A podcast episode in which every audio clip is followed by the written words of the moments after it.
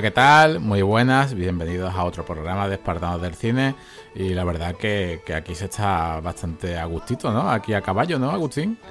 Uy, pues está de escándalo, ¿eh? Esto, oh, esto, esto es una alegría, ¿eh? Esto es gloria, gloria bendita. Sí, gloria bendita. Además, nos estamos aquí en mitad del desierto, dando un paseíto, tomándonos una auténtica zarzaparrilla casera. Y, y ahora vamos directamente ya a por un whiskazo pues siempre ya, ya va siendo hora, ¿no? Ya, está tocando, ¿no? El combinado, Ya que, hemos, ya que hemos viajado esta vez al, lejano este y por primera vez a mediados de los 80, pues qué mejor que, volver con, una película de Clint Eastwood mítica. Pues sí, ya iba siendo hora, ¿no? Que, que el gran Clint Eastwood se pasara por aquí y lo hemos hecho, pues nada, aquí montado a caballo con nuestros sombreros vaqueros y nada, pues el que no lo sepa, pues estamos hablando de El jinete pálido.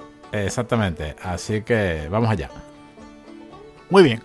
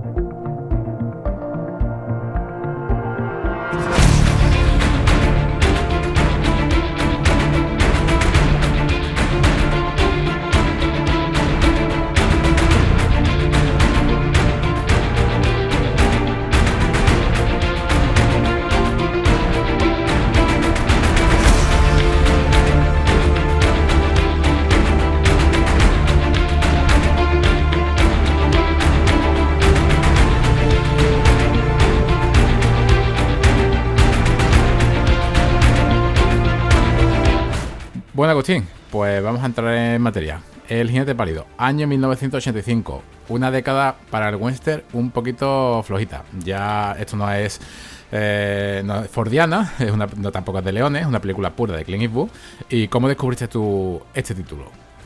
Pues mira, yo es de estas que las suelo tener un poquito más olvidadas dentro de la filmografía de Clint Eastwood porque siempre es lo típico, ¿no? Nos vamos siempre a lo que tú has dicho, ¿no? A Leones, ¿no? Con la trilogía del dólar o incluso te vas a títulos que, hicieron después de Clean, ¿no? El propio Clean, ¿no? Pues por ejemplo, eh, recuerdo eh, qué sé yo, por ejemplo, cometieron dos errores, dos mulas y una mujer, eh, Joe Kid, que la vi también hace poco, eh, Infierno de Cobarde, y una que también me gusta muchísimo, no sé por qué, porque fue de estas que la vi en su momento, la pusieron muchas veces en la edición, El Fuera de la Ley, que es una de esas que me, que me encanta, ¿no? Sí.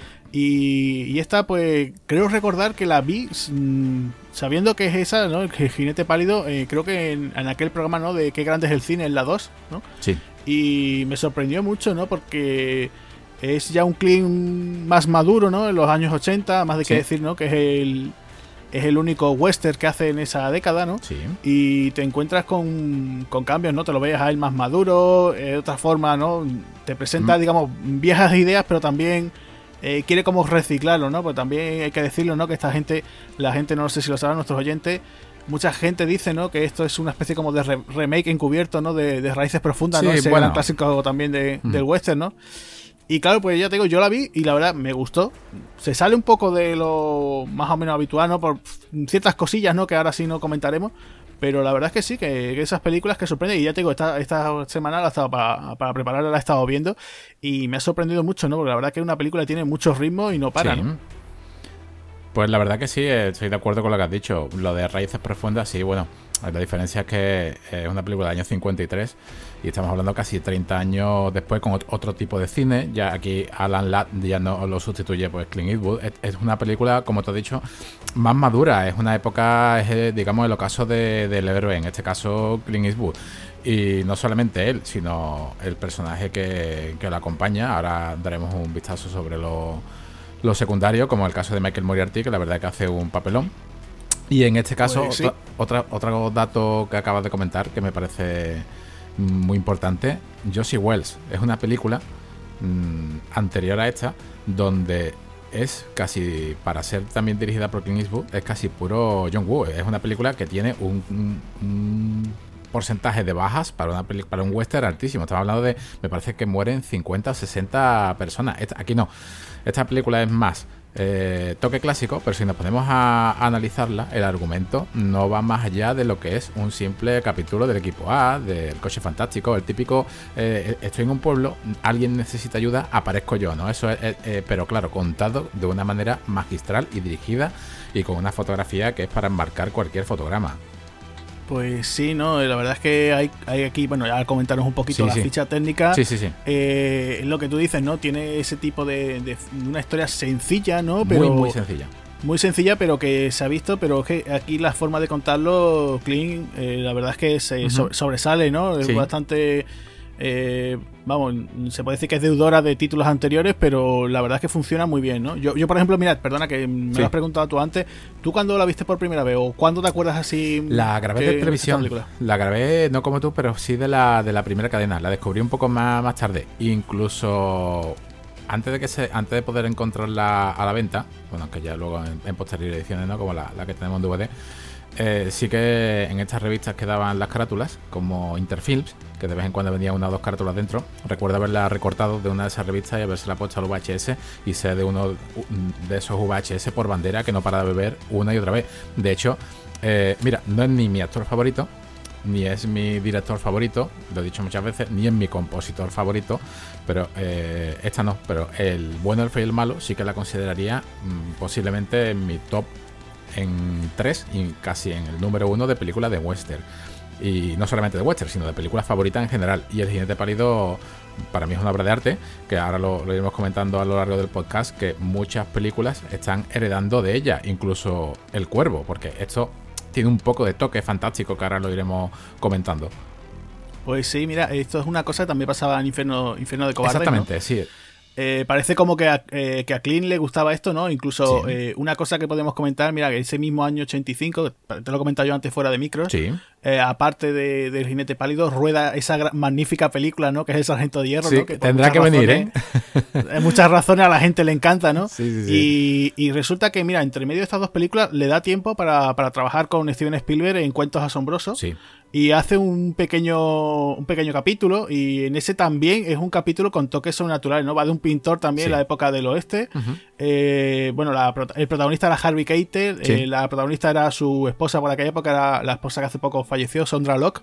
Y también es una cosa así, ¿no? Con un tema un poco sobrenatural, muy sencillo, pero de una forma que te dices, uy, y, sorprende mucho, ¿no? Y parece que como que, eh, como que a Clint Eastwood le interesaba también este tema, o por lo menos eh, dejar esas notas, ¿no? Y aquí lo vemos también en el jinete pálido, ¿no? De hecho, eh, lo que acaba de decir sencillo es lo que el escritor de. Bueno, en este caso son dos escritores, son Michael Butler y Dennis Jack Estos dos señores también han hecho otra película bastante sencilla, que, es Ruta Suicida, que es mm, voy de A a B, no tiene más. A, B y, en el punto casi final, ¿no? Del B, reviento media ciudad. Exactamente, que es casi, es como un Mad Max por la, por la ciudad, ¿no? Es como un Fury Road por la, por la ciudad. Vean, avanzamos, nos persiguen y, al final esto es lo que pasa. Y acabas de. El super, con el super autobús ese blindado, Exactamente, ¿no? blindado. sí, sí, sí, sí, sí, Pues esta película. Eh, me ha venido a la cabeza porque han mencionado a una mujer que aquí eh, lo hubiera echado de menos, Sandra Locke. Sí, Sondra, Sondra Lo que, que, por ejemplo, en, la del Fuera de la Ley aparece, ¿no? Después ya aparece una también. bastante violenta.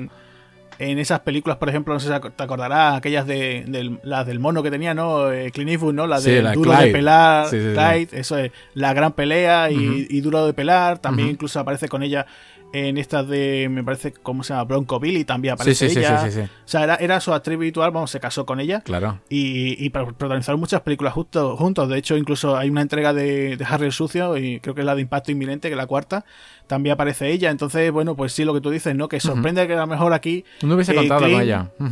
Claro, eh, después de haber hecho con. Claro, es que después de haber mm, estado en Josie Well, en el Fuera de la Ley, no traérsela a otro western. Mm, Sí, lo hubiera hecho de menos aunque fuese de, relleno. No sé. Porque de hecho el personaje de, una de la coprotagonista, digamos, de, del papel femenino de esta película, lo podría haber eh, lo podría haber suplido ella perfectamente. Pues sí, sí, sí, ya te digo que es que incluso, eh, ya te digo, pequeño papel o una aparición o algo, pero la verdad es que no aparece. De hecho, incluso, mira, te voy a comentar como a modo de cotilleo. Sí. Eh, Kling aquí, la verdad que no sé si la gente lo sabrá, pero eh, resulta que el día del estreno se ligó una zafata y, la dejó embarazada. cuenta, cuenta, cuenta quién fue el niño. El niño resulta que después se llama Scott y bueno, pues a día de hoy la gente lo conocerá pues porque es Scott Eastwood, el hijo de, de Clint. Eh, lo hemos visto, por ejemplo, pues mira, eh, hace poco, el año pasado, aparece en la secuela de, Pacific Rim, se la ha visto también en la última entrega, por ejemplo, de, ¿qué digo yo?, de esta de A Todo Gas. Incluso ha trabajado con su padre en Gran Torino, ¿no? O sea, que el que lo vea dirá, corchole, este es, Clint Eastwood de joven, ¿no? Y es, Scott Eastwood y totalmente el que lo vea pues dirá, uy, se parece un montón, ¿no? De hecho, incluso el chaval... Eh, se le critica también un poco como a su padre joven, ¿no? Que le dicen que también un poquito carapalo, ¿no? Eh, pero, pero bueno, ahí está y a lo mejor, pues mira, el día de mañana mejor nos da una alegría o, hace alguna cosa, ¿no? Incluso también ha hecho algún western también para ver si la gente dice, ay, mira, como su padre, ¿no? Y, ahí está, incluso él está con la cosa de que quiere ser como el, el nuevo Lobezno. Quiere, ser, quiere, quiere, la verdad que no, no, bueno, para todos los que hemos leído las la historias de pequeño, Lobezno no, no era un, hombre de, dos metros, era bajito, ¿no? Era con muy mal carácter. Si te das cuenta, eh, lo que hizo... Eh, la interpretación de, de Kim Men, del actor que, de Hugh Jackman, no tiene nada que ver con la caracterización del personaje, pero si nos fijamos bien muchas en muchas tomas, sobre todo en la primera, eh, Hugh Jackman tiene mucho parecido con Clint Eastwood. ese pelo para atrás, esa, esa, mirada, y el hijo se, parece. O sea, yo eh, no lo veo un, un, mal papel para él. La verdad que podría ser un, un sopla de fresco. Para la saga, vamos, en general, de superhéroes hay que decir que la familia dentro de la. Porque Clint tiene ya una. Se ha casado varias veces, ha tenido muchos hijos. De hecho, incluso en su última película, en Mula, aparece, aparece su hija Allison, que ya había trabajado con él anteriormente. Entonces, bueno, pues aquí vemos que, que este chaval, bueno, pues apunta, maneras y de momento, bueno, pues está haciendo sus pequeños papeles quién sabe, ¿no? Que el día de mañana, pues a lo mejor eh, puede continuar, ¿no? Bueno, pues vamos a pasar a, su padre, ¿no? Que es el auténtico ídolo aquí, el protagonista, y claro, tampoco vamos a dedicar un especial, porque para, hablar de, la figura de Clint Eastwood deberíamos hacer un especial íntegramente sobre él y, duraría hasta varios capítulos. Pero pues en, esta, fecha. Pues mira, eh, Clint venía ya, pues, pues eso, eh, años 80, ¿no? Ya él venía de hacer, pues, muchísimas películas, muchísimos westerns. Había empezado ya, por ejemplo, eh, con Don Siegel, ya había hecho, por ejemplo, la, primera entrega de Harry el Sucio. Ya incluso por esta fecha eh, si no llevaría ya incluso hasta la tercera, Harry el Ejecutor. O sea que, como te he comentado antes, eh, la gran pelea, duro de pelar, o sea, ya había coqueteado con, digamos, con la comedia, incluso con el thriller de espías. No sé si tú has visto una película que tiene, se llama Licencia para Matar. Sí, sí, sí, sí. Me río, ¿sabes por qué me río? Porque eh, Licencia para Matar es una película que, unos amigos de aquí del centro de Sevilla me la ponían en su casa. Y ¿sabes lo que pasa? Que, que la tenían original Fíjate, original, creo que era hasta del videoclub. Y en ciertas partes de la película, el doblaje cambiaba a otra sí, cambiaba totalmente. Y, y, me resultaba muy gracioso. Decía, pero ¿cómo puede ser, por favor? Y el doblaje de repente en la nieve, de repente, no, no, mira aquí cómo cambia. Y, nos echábamos una risa, que eso, eso parece una versión extendida. No sé qué, qué problema tuvo esa película con, con el. Montaje. Supongo que, bueno, supongo ya, digamos que la última temporada de la, de la censura aquí en España, supongo que esos nuevos montajes. Yo sí recuerdo muchas películas, ya sean western, ya sean películas de acción, de lo que sea, que hay ocasiones eso, que está el actor hablando y de golpe y porrazo, pues está el tío normal y ha cambiado el voz, ¿no? Y te decías, ¿qué ha pasado aquí? A lo mejor alguna escena muy tonta, porque a lo mejor quería esconder alguna cosa con doble sentido, o algo que en principio, pues no deberían, ¿no? En su momento no deberían visto bueno, ¿no? Yo te voy a hacer una bueno, pregunta. Pues, pues licencia, con licencia para matar venía de eso, ¿no? También, por ejemplo, mira, una, una que también eh, llama mucho la atención de Clint Eastwood, que hizo en el 82, fue Firefox, que no tiene nada que ver con el navegador. No. Me encanta. Y, nada, pues eso, ¿no? Es también un thriller de espías. Él es un piloto del Vietnam que estuvo en Vietnam, tiene que, robar un prototipo de un, caza soviético, ¿no? Y era bastante futurista para la época, ¿no? Bastante.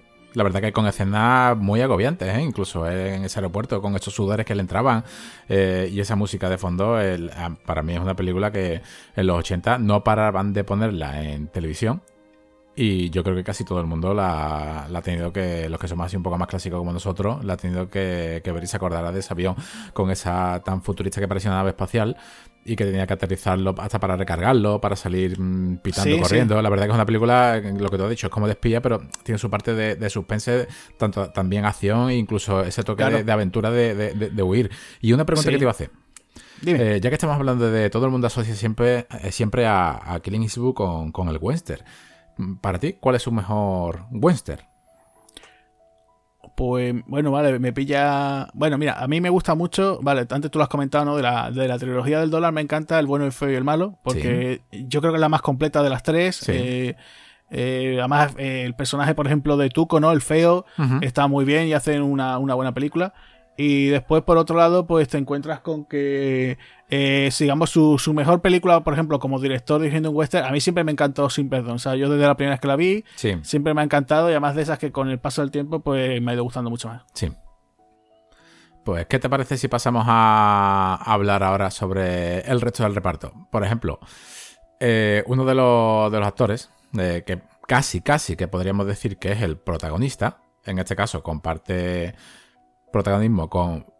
Bueno, pues comparte aquí protagonista con. Bueno, protagonista porque casi que el secundario de lujo, Michael Moriarty, parece el auténtico protagonista del film. De hecho, Clint Eastwood aparece, a, si no recuerdo mal, a los 15 minutos.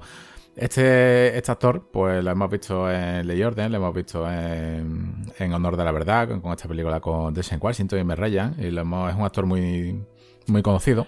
Sí, un rostro muy conocido de uh -huh. tanto cine como televisión, que digamos sí. que está toda la vida ahí, ¿no? No, y... no, ha, no ha, metido nunca un, un, pelotazo. Nunca, claro, nunca se ha convertido, digamos, en estrella, no. nunca, digamos, que ha, ha, protagonizado algún título, ¿no? Que él sea la estrella, ¿no? Pero aquí Pero lo hace bien. Está, ¿no? Aquí lo hace muy bien, además que incluso, eh, como te había dicho yo en su momento, ¿no? Este, ese personaje de Hulk Barrett, ¿no? Es una especie como de, de pagafanta, Dilo, ¿no? sí, eso, eso, por eso, favor, no, sea, no sea Hulk Barrett, no sea pagafanta. Es, no es seas un, un pagazar zaparrilla, ¿no? En este caso, ¿no? Exactamente, eh, un pagazar zaparrilla en toda regla es un hombre bueno, se ve que es un buenazo, sí, un cachopán, sí, sí, pero que no que a la hora de cuando pero, hay que encararse claro, con alguien, claro, pues claro, no, no. No, solamente, hecho... no solamente encararse, sino es que van a venir, no se sabe si del infierno o de entre los árboles, pero Clint Eastwood eh, le va a hacer ojitos a tu futura mujer. Cuidado. Claro, es eso, ¿no? Y además la relación, digamos, ese noviazgo idílico, ¿no? Bueno, idílico, o como la forma como está planteada, ¿no? Como con, con Sara, ¿no? Eh, Todo muy cortés. Eh, todo muy cortés, ¿no? Como diciendo, bueno, tú te has quedado viuda, vamos, digamos, a dar un proceso de para, para tu duelo, ¿no? Para que tengas ese, eh, bueno, esa forma de, decir respetar, ¿no? Mantener respeto a, a tu fallecido marido, ¿no? Uh -huh. Y claro, pues yo estoy aquí, cuenta conmigo, ¿no? Pero que aún así no, ni, ni los buenos días prácticamente, ¿no? Nada, que, nada, nada. Sí, sí. Sara la verdad es que muy, muy casta en ese aspecto, ¿no? Por, por lo uh -huh. menos con él, su relación con él, ¿no? Porque después veremos que con, con el predicador la verdad es que no, ¿no? Se no, suelta bastante la melena, sí, ¿no? Sí, sí, sí. ¿Quién más tenemos por aquí? Pues mira, aquí uno de los que más llama la atención es, es Chris Penn. O sea, por supuesto. Aquí aparece eh, acreditado como Christopher Penn, pero bueno, el que no lo sepa es el hermano, de, el hermano mayor de Sean Penn, que falleció sí. creo que a principios de, de, del siglo XXI, ¿no? Y bueno, pues todo el mundo seguramente lo recordará por su papel de Eddie el Amable en Reservoir Dogs. Sí, por supuesto. Tam también aparecía en Amor a quemarropa, uh -huh. se le vio también la primera entrega de Hora Punta, eh, bueno, era de esos actores que, que, nunca, igual, al igual que tú estás comentando, ¿no? Nunca llegó a ser una estrella, pero siempre lo teníamos de secundario en, en muchas películas, ¿no? De muchos cortes, ¿no? Diferentes. Te lo podían encontrar en comedias, en películas de acción. En Footloose. Eh, Claro, es que es eso, es que era un tipo que es que te lo encontrabas en muchísimos sitios. No era, ya te digo, eh, o sea, para el que lo vea dirá, uy, se parece, ¿verdad? Se parece muchísimo a su hermano. Pero bueno, ahí se quedó y por el hombre, por desgracia, pues tuvo. Sí, parece que tuvo una, un ataque al corazón, me parece, ¿no? Sí, bueno, eso es lo que su hermano quiso decirlo, ¿no? O sea, el, el, este señor murió en el 2006 eh, de un ataque al corazón, pero mmm, tenía problemas cardíacos, pero también estaba acentuado porque, según tengo entendido, mmm, bebía bastante y se drogaba. Y en la autopsia eh, también recuerdo que sobre esa época, cuando esta noticia saltó, mmm, al poco tiempo se descubrió lo de siempre, Agustín. Estaba hasta las trancas de si, tienes, si ya tienes problemas ¿no? con el corazón, que es lo que decía Champagne, es que mi hermana ha muerto de, de, por el corazón, no por lo que se ha tomado. Sí, pero es que estaba, según los forenses, estaba cargado con tanto con droga como con alcohol. Claro. Ese, ese, ese, combinado, más una persona con un problema cardíaco, pues con 40 años, la verdad que es una, es una lástima. No sabemos qué es lo que hubiera podido dar de, de sí su carrera. Mm, date cuenta también Champagne, de esos maravillosos 80 y ese principio de los 90 que tuvo, hasta con Oliver Stone, ¿no? En, en esa película de. Mm, del oeste, como es el. ¿Cómo se llama? Giro al infierno. Giro infierno, exactamente. Sí. Pero ya es que casi está desaparecido. Hombre, es que yo te digo. Eh, es una lástima. lo de Chris Penn es una pena. La verdad es que, bueno, aquí aparece incluso muy jovencito. Sí, sí, muy joven. se le ve delgado, no se le ve todavía, porque después se puso el hombre bastante grueso, ¿no? Sí, incluso actúa bastante bien. O sea, te llega a dar eso que siempre hablamos de un personaje que es que te transmite asco. Claro, es como, digamos, el niñatillo, eh, hace de niñatillo, pero dentro que cabe tiene incluso algún momento dices tú, bueno, es un niñatillo, pero no, no se le ve tan mal chaval dentro de lo que cabe. No, hasta el final, ¿no? no, se le ve mal, mal chaval hasta el final, que, que, ya lo analizaremos ahora a lo largo de la película, donde hay un, un suceso, eh, donde ella cambia la percepción que tú llegas a tener sobre, sobre él. Claro. ¿Qué más tenemos? Y bueno, tenemos, bueno, tenemos también otro, otro de esos actores también clásicos, ¿no? No será un gran actor, ¿no? Pero dices tú, ya por ese físico que él tiene, ¿no? Pues tenemos nada menos que a Richard Kiel, que la gente dirá, bueno, ¿y este hombre quién es? Pues nos vamos a la saga de James Bond, ¿no? Y tenemos que decir uno de esos archivillanos súper conocidos que es Tiburón. Exactamente, Moonraker. Moonraker, o por ejemplo también aparecía en la espía, en la espía que me amó, ¿no? Aparece, es, de los pocos personajes villanos que aparece, que vuelve a repetir, ¿no? Y, resulta que, bueno, que este hombre, no sé si tú lo sabes, pero estuvo a punto de ser el increíble Hulk en la serie de. Pues no lo sabía, vaya. Pues, pues, sí, sí, sí, sí, sí, sí. Resulta que, que fue el primero para ser Hulk. Resulta que uno de los productores fue con su hijo y dice, mira hijo, vamos a hacer la serie del Increíble Hulk y todo esto, tenemos aquí al actor que va a hacer de Bruce Banner y tal. Y claro, cuando le presenta, y este tenemos aquí, tenemos al señor que va a hacer de la masa. Claro, el niño cuando lo vio se asustó y dice, es que este no es Hulk, este no es Hulk. Claro, entonces no le terminaron de convencer y dijeron, bueno, pues vamos a buscar a otro actor. Y fíjate tú la gracia que, que Luz Ferriño pues, se convirtió en el Increíble Hulk, ¿no? Y claro, pues este hombre, eh, también la gente no sé si se acordará, pues por ejemplo, de Los Locos del Cannonball, que también aparece que era como el compañero de aventuras de Jackie Chan. Sí, en ese pedazo de coche negro, así con casi tintes de, de Interceptor V8. Eso es, ¿no? Y, la verdad es que, hombre, yo creo que ha sido de esas personas que tú siempre lo, ves en cualquier película, aparece muchísimo, y tú dices, anda, mira, tiburón, ¿no? Ya sabes, tiene un físico e, enorme, ¿no? No sé cuánto, cuánto mediría este hombre, pero los dos metros y pico largos lo, sobrepasaría, ¿no? Y aquí pues lo encontramos y, hace como de un fortachón, pero también dentro cabe también un buenazo, ¿no? Sí, eh, al principio te da un aspecto así a... Tío duro, tío que va, va pero no. La verdad que, termina siendo un buenazo. Sí, mide, eh, mide casi 2 metros 20, o sea que, que es, una exageración. Mm, murió a la edad de 74 años, hace más o menos unos 5 o 6 años. Y siempre se reconocerá, yo lo recuerdo siempre masticando, ¿no? Con esa, esa cena con con esa boca así de, metal. que, fíjate tú, solamente un malo, lo que era una película de Moonraker en el año 79, el simplemente hecho de un malo ser grande con una dentadura, algo que hoy en día es de risa, antiguamente era un icono también recordar que, por ejemplo, en la última entrega de James Bond, en la de Spectre, eh, resulta que el personaje de David Batista eh, hace una especie como de guiño, ¿no? A ese tiburón, ¿no? Eh, no es que sea tiburón, pero tal como lo presentan, parece como una especie de actualización de ese personaje, ¿no? Sí, sí, sí, sí. sí. ¿Y quién más tenemos por aquí? Porque hay pues un grupo de villanos que van a aparecer ya mismo. Sí, eso es. Hay una serie de, villanos que tienen por aquí, ¿no? Que enfrentarse al personaje del predicador, ¿no? El personaje de Clint Eastwood. Y uno de ellos que a mí me sorprendió, porque estaba diciendo, ¿será él? ¿No será él?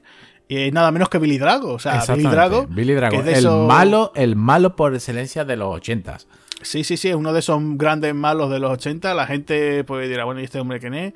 Pues si nos vamos, por ejemplo, a los intocables de Leon Nets, era, por ejemplo, pues el personaje de Frank Nitti, ¿no? Aquel pistolero que tenía Al Capone, que siempre iba trajeado de blanco, ¿no? De hecho, eh, le tengo mucha manía porque es el que mata a Sean Connery, ¿no? Al personaje de Malone. Y al final vuela. Al final vuela, ¿no? Entonces eh, Kevin Conner al final eh, lo pone en su sitio, ¿no? Vamos a dejarlo así. Lo hemos visto en muchísimas películas, ¿no? Pero es que además desde películas importantes a películas de serie B. Claro, es el malo de Delta Force 2. Incluso, incluso en auténtico mm, segundas partes que tú dices, bueno, ¿esto cómo se ha podido hacer, no? Como Cyborg 2. O sea, ¿qué, qué estás haciendo aquí, no? Bill Drago. Bueno, pues pues, sí, sí, sí, lo pues tenemos aquí, además muy jovencito, no, creo, que no dice ni, ni Moon, creo que tiene, mejor tiene una frase o dos, pero vamos, eh, bien poquito, ¿no? Y por ejemplo, Billy Drago incluso llega a aparecer en, los recuerdo incluso en un videoclip de Michael Jackson ya de su última época, la de la canción eh, You Rock My World. Me parece que incluso aparece por allí haciendo de malo también. O sea, que, esos tipos que te lo encontrabas en cualquier sitio. Tiene una cara muy característica. Es una cara. Eh, está totalmente como cortada con tijeras de una revista. Y unos ojos muy, muy las pupilas muy negras y está hecho para dar miedo. sí, sí, sí, sí. Yo creo que muy, pocos papeles. Muy pocos papeles te pueden encontrar en su filmografía que haga de. No. Por lo menos de los buenos. O sea, protagonista no, pero por lo menos de los buenos, poquito. Claro, claro, claro. Pues, ¿quién más tenemos por aquí? Porque esta banda de, digamos, mm, como ellos lo llaman, ¿no? Es un agente de la ley, pero que lo maneja alguien, ¿no? digamos el sheriff de esta ciudad, que no sabemos qué ciudad es, pero bueno. Eh, John Russell. Bueno, la, ciudad, no sé si te, das cuenta, el, villano, porque ahora puedes contar la sinopsis. El villano es la Hood, ¿no? Este sí, tipo, la eh, California. Eh, pues la HUD resulta que la ciudad se llama así, la HUD, porque es el que digamos el que la pone en marcha, ¿no? Y entonces se llama así la HUD, no sé si fijaste en ese detalle. Sí, sí, me quedé porque dije justamente el hijo de. Bueno, el hijo, perdón. Chris Penn dije, bueno, y aquí en la Hood, California, ¿no? Entonces, pues, pues, me quedé con eso, con la Hood, California. Dije, ah, pues mira, pues la verdad que puede ser. Pues este, este digamos, sheriff, eh, John Russell, que falleció en, en, el 91, con otra cara también característica, que parece como de un cómic en su juventud, también trabajó en El Fuera de la Ley y en Río, y en Río Bravo. O sea, ya es, una persona que, viene del western. Está curtido. A mí es que me pareció, uy, eh, me pareció incluso el caso de que yo cuando recuerdo las primeras veces que la vi, me recordaba no sé por qué a Lee Van Cliff un poco. sí, eso, claro, claro, eso es lo que, eso es lo que, lo que, estuvimos hablando. Tiene, tiene ese aire, bueno, a Lee Van Cliff, y, yo te dije en ese momento, y a mí es Jack Palance, ¿no? Es como una mezcla de, como si cojas a los dos y los, los uniese. Es un tipo, eh, también para lo poco que sale, dice prácticamente cuatro frases y ya sabes que, es malo. Está totalmente, la película está caracterizada de principio a fin, eh, está cogida con, con pinzas, todo está hilado perfectamente. Y este personaje, todo el mundo lo, conocerá por su gabardina. Y sí, sí, ese guardapolvo, ¿no? Que sí, ese guardapolvo que todos los, todos los, digamos, los supuestos malotes, sus acompañantes lo llevan. Y eh, eh, daban miedo. O sea, yo cuando era pequeño vi esa, vi, esa cena, esa, eso, personas saliendo ahí de, de esa primera cuando, cuando aparecen, de secundar. Y a mí me dio miedo esa escena. De hecho, eh, la película, si te das cuenta, ahora me gustaría que me hablase un poco de la banda sonora. Eh, esto que hemos hablado al principio de coña, que parece una película de, género fantástico, es que tiene parte de género fantástico, pero es que su banda sonora eh, a veces acompaña a terror. Sí, sí, sí, sí, es verdad, totalmente cierto, porque el, compositor aquí es, es Lenny Neyhouse que es el bueno mm, sin duda uno de los compositores más habituales que ha tenido Clint Eastwood ¿no? durante toda su filmografía de hecho incluso pues, estas últimas películas que ha estado haciendo también eh, casi siempre ha contado con él ¿no? o cuando por ejemplo incluso el propio Clint Eastwood también ha hecho la, composición de su banda sonora que alguna vez ha contado incluso con, con la ayuda de su hijo Kyle Eastwood que también es un músico bastante reputado ¿no? pero aquí también eso como te decía eh, Lenin House pues la verdad es que que se marca un trabajo un poco sorprendente porque sale un poco de la tónica habitual mejor que teníamos de banda sonora del oeste, ¿no? No hay gran fanfarria no, no, así como, Hay toque, hay como la conquista del oeste, por ejemplo, ¿no? De, cualquier otro compositor así, o por ejemplo te puede decir, pues mira, eh, no apuesta por hacer, por ejemplo, algo tipo Ennio Morricone, ¿no? Él coge un sonido y es verdad que tú dices que las primeras secuencias de cuando van llegando estos vaqueros en el ataque es como de, terror, o sea, como diciendo, ostras, que aquí parece que va a aparecer, va a aparecer Freddy o algo así, ¿no? Sí, sí, sí, Si no, habéis tenido la oportunidad de, ver la película o no la recordáis, eh, os aconsejamos que, la miréis y que la escuchéis hoy en día, porque la película hoy en día te deja tanto abierto que puedes interpretarla como quieras, que eso ya lo, hablaremos ahora a lo largo del programa, pero ponerle un poquito de cerrar los ojos y escuchar la música que vais, vais a ver como esa película eh, la ponéis la banda sonora, simplemente la primera que se me ha venido a la cabeza, la ponéis en Alien y es que le pega, parece que, están acechando. Pues sí, porque yo te digo, es que aquí el tema de cómo entra la música, más es como muy solemne, muy, muy seca. O sea, es que es como, te muestra también un poco cómo es ese oeste, ¿no? Porque ahora si quieres lo vamos a mencionar un poco el argumento, ¿no? Esta película. Eh, te, encuentras con que dices tú, mm, vaya, no es la habitual, no, hombre, es verdad que tenemos los buenos, los malos, ¿no? Pero con ciertos matices, ¿no? El personaje, por ejemplo, del predicador es un personaje, eh, no es ese héroe, ¿no? de armadura flamante, no, no, no es un caballero, sino que ya iremos conociéndolo ahora, ¿no? Porque, eh, no sé, ¿qué, qué signo, si tú, tú, qué argumento le venderías? Si tú, por ejemplo, estamos en un videoclub o estás en una tienda, ¿cómo venderías tú esta película a, algún cliente, ¿no? O el que dice, oye, mira, vamos a convencerte para que veas el jinete pálido. Pues, ¿Cómo la venderías tú? La vendería como un pueblo con problemas, se le acerca la muerte. Ya está, no, creo que haría nada más que, explicar. Bueno, ¿y la muerte quién es? Es que es Clint Eastwood. Mm, bueno, pues eso es lo, eso es lo que. así es como yo lo vendería. Es, un problema y se reza y aparece pues el jinete de la muerte. Que es prácticamente lo que te está enseñando la película, que ahora lo, ahora lo veremos. Hay un personaje del casting que se me ha olvidado comentar, que todo el mundo lo, este, este Lahoud, que tú has, mencionado antes, ¿no? Este, este Richard Dysart, mm, le, podemos ver también en una película que no le, mm, que no le, le suene, en La Cosa, en La Cosa del año 82, es uno de los doctores. Sí, es verdad, sí, es cierto, es cierto. es, uno de los, de los que examinan eh, el perro. Eh, eh, está más hecho a perder, pero lo podemos ver en. O sea, la película, casi todos los actores que salen en los 80 o antes han tenido su, su trascendencia. Sí, no, no, la verdad es que, hombre, es cierto que a lo largo de, digamos, de la carrera de Clint siempre hay que decir también de nuestros oyentes, ¿no? Que esta producción, aparte de venir por parte de la Warner, ¿no? Sí. la productora es Malpaso Company, que es la productora de Clint y claro, pues, o sea, yo me lo guiso, yo me lo como y aquí yo selecciono al reparto, ¿no? O sea, eso es una de las cosas que también le ha pasado a. Clint Eastwood, ¿no? Que casi siempre en su filmografía siempre ha dicho, oye, esto lo hago yo y ahí yo pongo aquí los actores. Ha habido ocasiones que ha contado con grandes estrellas, pues fíjate, por ejemplo, en Mystic River, ¿no? El repartazo que tenía por ejemplo, ha hecho películas para cierta, ¿no? Por ejemplo, eh, acuérdate el intercambio con Angelina Jolie, que la protagonista era ella y ya está.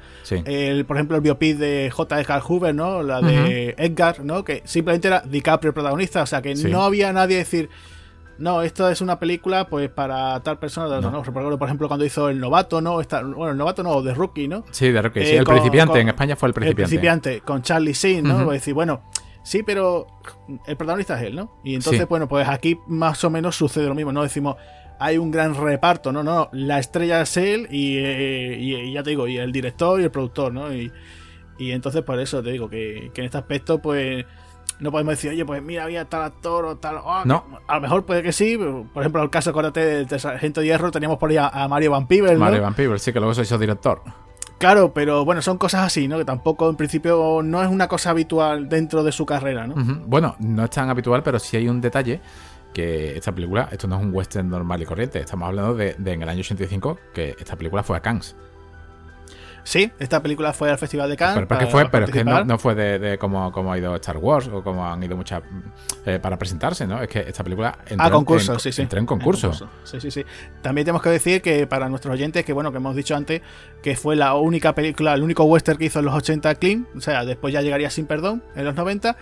También hay que decir que, bueno, que en los 80 eh, es una cosa que también, bueno, una cosa que se dio, que el, western estaba, digamos, de capa caída. Sí, hay eh, algunos títulos por ahí que mm, son interesantes, pero no llegan a ser marca en condiciones. Te cuenta, en el año 80, en el año 85, Silverado.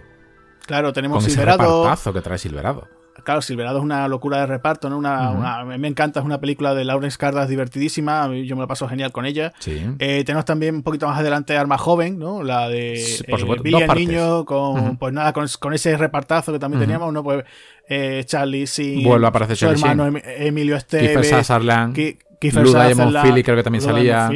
o sea, que teníamos allí, eh, digamos, los actores jóvenes de la época, pues bueno, en esa, película, ¿no? Que fue un, éxito, después tuvo una secuela y bueno, lo contamos, ¿no? Después también es verdad que había otra serie de títulos, eh, digamos que el gran fracaso que hubo ese, en esa década, ¿no? que fue Las Puertas del Cielo de Michael Cimino, eh, gastó tantísimo dinero que casi pone en bancarrota al estudio ¿no? que, que, lo, que lo produjo. Entonces, con lo cual, pues los estudios de Hollywood dijeron, mira, pues después de esto, western, eh, poquitos, poquitos o ninguno. Entonces, te encuentras este caso. De, hecho, lo que quería comentarte era eso, el caso de que El jinete pálido es la película, o sea, el western más taquillero de los 80, porque también se dio ese caso de que había muy pocos, ¿no? Pero esta película costó casi 7 millones de dólares y recaudó en Estados Unidos solamente 41. O sea, que fue en su momento, pues, eh, un, bueno, hizo muy buena taquilla. No es que fuese un taquillazo, pero funcionó muy bien, ¿no? Y entonces, pues claro, pues tiene ese, ese título, ¿no? Que fue la película más taquillera de, del western de, los años 80, ¿no?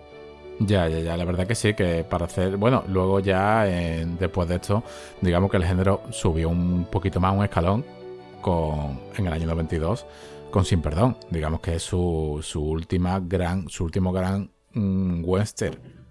Claro, eso, el otro día, por ejemplo, estaba escuchando, ¿no? Estaban con las cosas diciendo, ahora que está Clint Eastwood, ¿no? Con lo de, con la de esta película, ¿no? Con Mula, ¿no? Que sigue él haciendo trabajo y tal.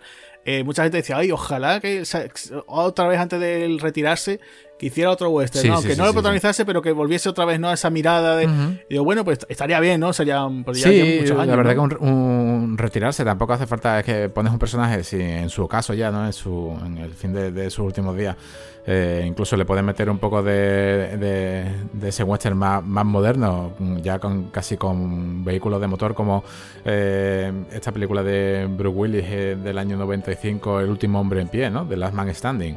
Entonces, pues te puedes hacer, te puedes hacer una persona que, incluso que llega a la civilización y que la civilización no le sea superior a él y tenga que volver otra vez al oeste, donde él verdaderamente quiere llegar a su final. Eh, eh, hay un montón de maneras de, volver a, hacer un, un, western. Lo que pasa claro, ahora con, Mula, pues esperemos que no sea su última película y volver a verlo más. Mira, en los 80, ahora que hemos estado hablando de, de las películas, hay, hay una no sé qué te parece a ti, que ya empezamos a hablar con, la, con el tema de la comedia. No solamente, eh, mira, Cactus Jazz, aunque es de finales de 70, y Los Tres Amigos del año 86. Son dos películas simpáticas.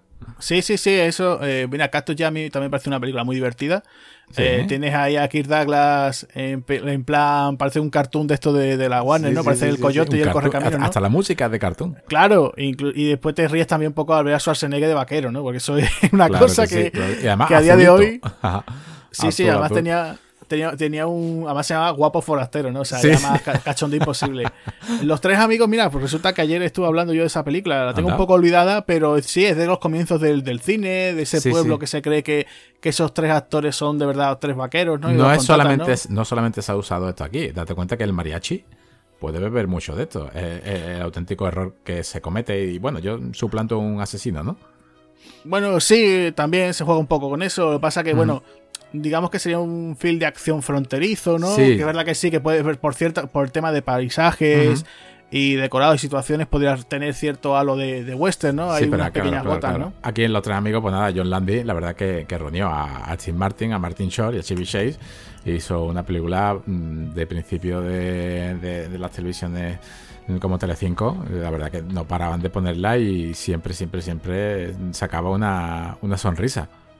Pues sí, sí, es ese tipo de western. Sí, de hecho hay una película, hay una película bastante, bueno, novecita no, sino una de las últimas de que también sale eh, John Travolta, y que es unos moteros, no sé si la has visto, llegan a un pueblo, se creen que son unos, eh, una banda de malhechores muy dura, y al final lo que son unos buenazos que lo que intentan es ayudar a, al pueblo y se están buscando unos problemas. Sí, cerdos salvajes. Cerdos salvajes se parece, me recuerda mucho a Tres Amigos. La vi en su día y me pareció una comedia graciosa, bastante entretenida. Y de esas que además, bueno, funciona el reparto, ¿no? Estaba también Tinale, Martin Lawrence, William H. Macy. Eh, William H. Macy, ¿no? Marisa Tomei. El malo Rey Liotta. Rey Liotta también. Aparece Peter Fonda haciendo un cameo. Eh, incluso la ciudad donde ellos van a protegerla se supone que se llama Madrid también. La ciudad se llama Madrid. Entonces, bueno, era, era simpática, ¿no? Yo recuerdo que me lo pasé bien viéndola eh, de esas que dices tú, bueno, pues mira, está bien, no, no mata, ¿no? Pero bueno, por lo menos te pasas ahí una, una horita y media o dos horitas entretenido, sí. Pues, ¿qué te parece si cerramos el casting y entramos en, en materia? De acuerdo, venga, muy bien.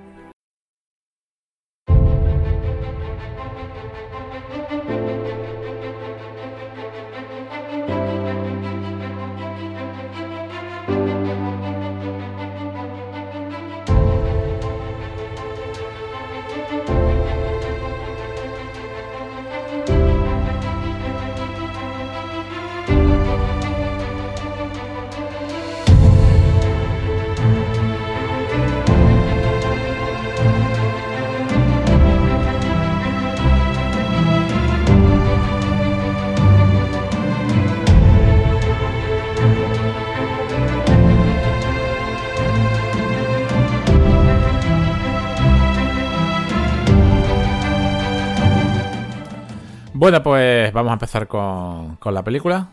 Y la película no engaña de primer momento. Mm, tengo la sensación, no sé si a ti también te, dio, que justamente después de los títulos de crédito, o mientras están los títulos de crédito, la escena del trote de caballo se me hizo un poco larga. Fueron casi cinco minutos de trote de caballo para simplemente decirme que hay unas personas con esa música así que hemos hablado tan, mm, tan terrorífica de que van a venir a hacerle cosas malas. Sí, bueno, pero también te crea un poco la tensión, ¿no? Eso también, acuérdate, por ejemplo, en Conan el Bárbaro, ¿no? También se va mascando la tensión en el campamento, van llegando eso, bueno, en el caso de Conan era aquellos soldados, ¿no? Aquí son, pues, eh, esos bandidos o vaqueros de, la COI, ¿no? Que, van y quieren, quieren hacer un ataque. Pero, pero bueno, vas viendo que se va mascando tensión, vas viendo el día a día cotidiano, ¿no? De, una mañana en ese campamento, ¿no? de, de buscadores de oro y, se lía, ¿no? La verdad es que resulta que incluso yo me lo esperaba incluso, porque esta película es de no recomendado a, a menores de 18, ¿no? Me la esperaba incluso en ese momento que fuese mucho más brutal, ¿no? Sí, sí. Eh, porque incluso es gracioso, ¿no? Aquí tenemos una especie como de, de referente, ¿no? Porque en realidad casi todo esto se lía por culpa de un perrito. No sé si. Exactamente, sí. Eh, eso está últimamente muy de moda. Eh, matar un perrito a, a, un perrito con un nombre de, de que yo decía, bueno, esto qué, es lo que están aquí, qué, es lo que pasa aquí, ¿no? Pues sí, pues sí, pues el perro de Megan, Lindsay, yo decía, ¿quién es Lindsay? ¿No? Que están llamando a Lindsay. Y el perro sale, eh, eh, parece el perro de la máscara. ¿Quién es Lindsay? Bueno, pues Lindsay es el perro de Megan, ¿no? Es la, entre comillas, hijastra de Michael Moriarty, de Hull Barrett, este, buen, este buenarro, este buena, buenazón. Eh, ¿Y qué pasa? Pues que cuando atacan el campamento no tienen más que matar a su perro. Y aquí es donde yo quería llegar aquí, en este momento, hemos visto casi, casi 5 o 10 minutos que hemos estado hablando de títulos de crédito.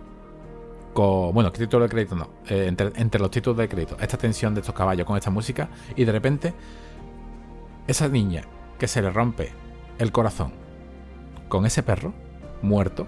Esa niña es, Megan, es la hija de, de Sara. Eh, lo entierra y cuando lo entierra eh, fíjate la carga religiosa y emocional que tiene esta película. En el primer momento que lo entierra, está diciendo, está eh, recitando eh, versículos de la Biblia y dice: mm, no, tenga, no, debo tener miedo, pero aún así lo tengo, ¿no? O sea, está. Incluso, incluso dice. le reza a Dios y le dice. Y termina la coletilla. Bueno, te rezo, pero si es que existes. Claro, sí, sí, sí, ella se lo plantea porque, hombre, la situación del campamento no es la más favorable, ¿no? Eh, también se encuentra con que eso, que su padre ha fallecido hace un tiempo, eh, se encuentran mal, ¿no? no se encuentran bien los... Eh, allí en el campamento, ¿no? Que me parece que el campamento sea Carbon Canyon. O sea, entonces pues te, encuentras con que, vaya, que la chica pues ya se estaba incluso planteando eso, su, su propia fe, ¿no? dice, joder, si es que me matan hasta hasta mi perrito. Matan a mi perrito y digo yo, pues, pues, mira, le pido a Dios ya por fin, por favor, después de todas mis plegarias, de portarme bien, ¿no? Porque se ve que es una chica que también se porta, ¿no? Digamos una buena cristiana, ¿no? Entendemos que sería una buena cristiana, dice, por favor Dios, déjame por lo menos esto, ¿no? No te pido otra cosa, sino que simplemente, por favor, quiero la venganza de mi perrito, ¿no? De su perrito. Que se ve un poco inocente eso, ¿no? Pero, sí, sí, sí. pero como, como viene, ¿no? Después de eso, pues le dice, venga, sí, te lo concedo, y llega un jinete, ¿no? Eh, claro, en ese, en ese, momento, claro, no, no íbamos a ver, llega un jinete, no es John Wick a caballo, porque no le va a pasar a a Keanu pero bueno, llega otra persona que ya vemos ahora cómo va, cómo va repartiendo, pero mientras ella va rezando, desde cuenta, ya vemos aquí el toque místico, ese toque que hemos dicho así como de fantástico, que mientras ella va rezando, eh, el director, en este caso Clint Eastwood, juega con el toque sobrenatural, porque mientras reza, él sale a caballo. Sí, sí, sí, que por cierto, mira, ahora que has dicho lo de John Wick y el caballo, en la tercera entrega eh, va a aparecer ya el personaje de John Wick en el caballo, o sea que no sería descartable. y con katanas. o sea, sí, sí, eso va a ser tremendo. Pero bueno, volviéndonos al jinete, es lo que tú dices, ¿no? Esa forma de plantear, no sé si te fijaste ese detalle de cuando él va llegando, ¿no? El jinete va llegando, se va acercando, va por esas montañas, ¿no? Sí. Eh, el caballo como que patina, no sé si te das cuenta ese detalle. Sí, sí, va trotando, pero va como por la nieve ahí dudando, ¿no? De hecho eh, Clint se lesionó en esta película el brazo, porque creo que tuvo un, se cayó del caballo, tuvo un problema. Y de hecho, en la película él a la hora de disparar, dispara de una forma un poquillo extraña, pero me parece que fue por eso, por ese pequeño accidente que tuvo. O sea, que no me extraña porque ya te digo, incluso también al finalizar el film también se le ve con el caballo y el caballo eh, ahí por la nieve, la verdad que no, que no va muy bien, ¿no? Sí, sí, sí, la verdad que, bueno, eh, aquí de doble, que siempre hablamos de los dobles, aquí de doble poquito. Kling va a, caballo, hace toda la escena y siempre tenemos una mención especial porque siempre hablamos de, este género nosotros, ¿no? El género espartano, de, acción pura y dura, pero sí, sí que es cierto que en este western no hay los típicos eh, dobles a caballo, lo que estamos viendo es, lo que hay. Eh, ¿Qué te parece a ti? después de esta, de esta pelea, ya que le has dicho que todo es por un perro, eh, también todo es mm, después de la que te han dado, ¿no? Porque aquí ha habido un, un rifirrafe muy, muy importante, ¿no? Michael Moriarty, este es Hull Barrett, digamos que no te lo deja claro, pero sí, sí la película te deja ver como si es el, eh, la voz del campamento, ¿no? Siempre tiene como uno, un, un, pique con otro personaje que es Spader Conway eh, este personaje es un poco más huraño, es un poco más. Lo vemos ya desde el principio como es un poco más envidioso. Como entre los dos hay una especie de. Se llevan pique, ¿no? Un pique ahí, un pique, por, sano, ¿no? Claro, te, está, te, está, te, te lo venden muy cristiano, muy, muy, todo muy, muy religioso, pero vemos como este personaje es Peter Conway con sus dos hijos, sus dos hijos no, sus dos hijos saben los típicos estos eh, paletidos de pueblo, buenachones, pero te, pero este personaje ya, que no es malo, no, no llega a ser un, un, ser malvado, pero eso es lo, lo, magnífico que tiene esta película, que tiene muy pocos diálogos, pero con nada que, que, que hablan te transmite que esta persona es, eh, es, muy envidiosa. Esa es la sensación que me dio. Y, y, y ahora justamente, después de, este, de esta paliza que, que le dan a todos, no solamente por el perro, es que Michael Moriarty también tiene culpa en el argumento porque se va nada más meterle una paliza al pueblo a por provisiones. Vamos a ver, si te acaban sí, de sí, meter sí, una está paliza, buscando más palizas, sí, sí. Es que te, te, te, te, están metiendo a la paliza del siglo y ahora vas a, al pueblo donde están los que te han metido a la paliza de, del siglo, ¿no? Y, y en Sí, ese momento, sí. pues, eh, va a esa tienda a comprar su- sus provisiones. Pero te fijaste el detalle si tú has dicho de los hijos de, de Spider, Sí. eh, que el que trabaja está es su padre, y, y estos son ya unos chavales que ya tienen que tener sus 15 o 16 años, Sí, sí, sí, y están tan tranquilos por allí jugando, en plan, ¡ay, va el Eso, pueblo! eso me me, encanta". exactamente. Te da que pensar diciendo, estos chavales tienen alguna tarilla o algo, ¿no? O, Sí, sí, o la tarilla. o están haciendo otra cosa, ¿no? O se están escaqueando de trabajar, ¿no? Porque, hombre, vemos, por ejemplo, que Megan sí está trabajando con su madre, ¿no? Y estos Mucho chavales están por ahí. Eh, Sí, sí, sí, sí, A estos chavales la verdad es que, que no le llega, ¿no? Como se diría hoy en día, ¿no? Parece que no, no le da a muchachos para los justitos para hacer una, una siete y media, ¿no? No. Sí, sí, no. Y la verdad es que tú dices, eh, el personaje de Hull, ¿no? Hull Barrett. Sí, sí, sí. eh, dice, bueno, mira, voy, a por ¿A pueblo como el que no quiere la ¿Otra cosa. vez a la y- ciudad? ¿Se atreve? Claro, dice, te vas a llevar otra paliza, muchacho, pero ¿dónde vas, no? Y, y venga, yo, yo voy para adelante, ¿no? Y, y es curioso porque va allí, incluso le están atendiendo en la tienda, en la tienda se lo dicen, ¿no? Cuando llega la COI, se lo dicen los tenderos, dice, el matrimonio, es una, una pareja ancianita así muy, muy adorable, ¿no? Le dice, pero, pero hombre, ¿qué hace usted aquí? Si, si somos los únicos que no somos de la COI, ¿no? Porque Sí, el sí, resto sí. del pueblo es de la COI. Eh, te lo vendemos, pero hombre, y encima, eh, acuérdate la cuenta, porque tienen como una cuenta que deben Sí, lo sí, más sí. grande, ¿no? Deben O sea, dice- 86 con 90 y algo, sí, deben... eh, Sí, sí, sí, sí, sí. pero, sí, o sea, pero hay, que- hay un detalle en esta, en esta escena, eh, me fijé, de estas de estas varias veces que le hemos llegado a ver para el programa, eh, fijaros bien porque eh, en muy pocas películas pasa, es un, es, digamos, un error que comete que en ciertos planos no enfoca bien, o sea, no sé si es problema de la cámara de Clint Eastwood o, de, o del plano donde lo está haciendo, pero la conversación de, de Michael Moriarty, de Hull Barrett, con el tendero y su mujer, hay un desenfoque de campo no totalmente conseguido y me chocó. Dije, bueno, pues esto parece una película de hace 40 años. Es un pequeño detalle ahí insignificante, pero que, que lo podemos observar.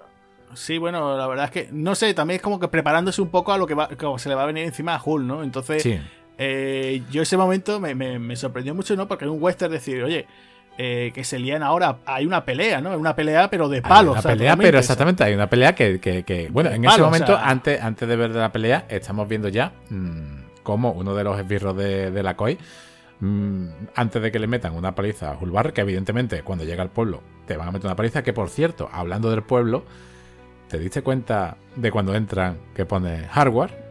Tú dices, tienda de hardware. Ah, claro, sí. es- la no, no es nuestro hardware informático. Que, Claro, bueno, de nuestra eso- eso- profesión. oye, pues mira, es una, una cosa muy interesante que tú comentas, porque mira, eso se ve en muchas, muchos westerns, ¿no? Sí. Y claro, pues la gente dirá, bueno, eso de hardware, ¿qué sería, no? Nos bueno, pues, placas hay que base, ¿no? un poquito como guiño informático, ¿no? Sí, o sea, el- para que no lo sepa, hardware en informática es, digamos, todos los elementos físicos, ¿no? Sí, sí, o sea, todo lo que, podemos decirlo así, ¿no? Llanamente, todo lo que se palpa, todo lo que se toca, eso es hardware, ¿no? Sí. Eh, claro, cuando se inventan, digamos, los programas, los sistemas operativos, si, si tenemos una palabra que es hard, ¿no? La raíz, duro, ¿no? Pues, eh, ¿qué sería lo contrario? Blandito, ¿no? Soft, ¿no? Software, ¿no? Y de ahí, ahí parte, ¿no?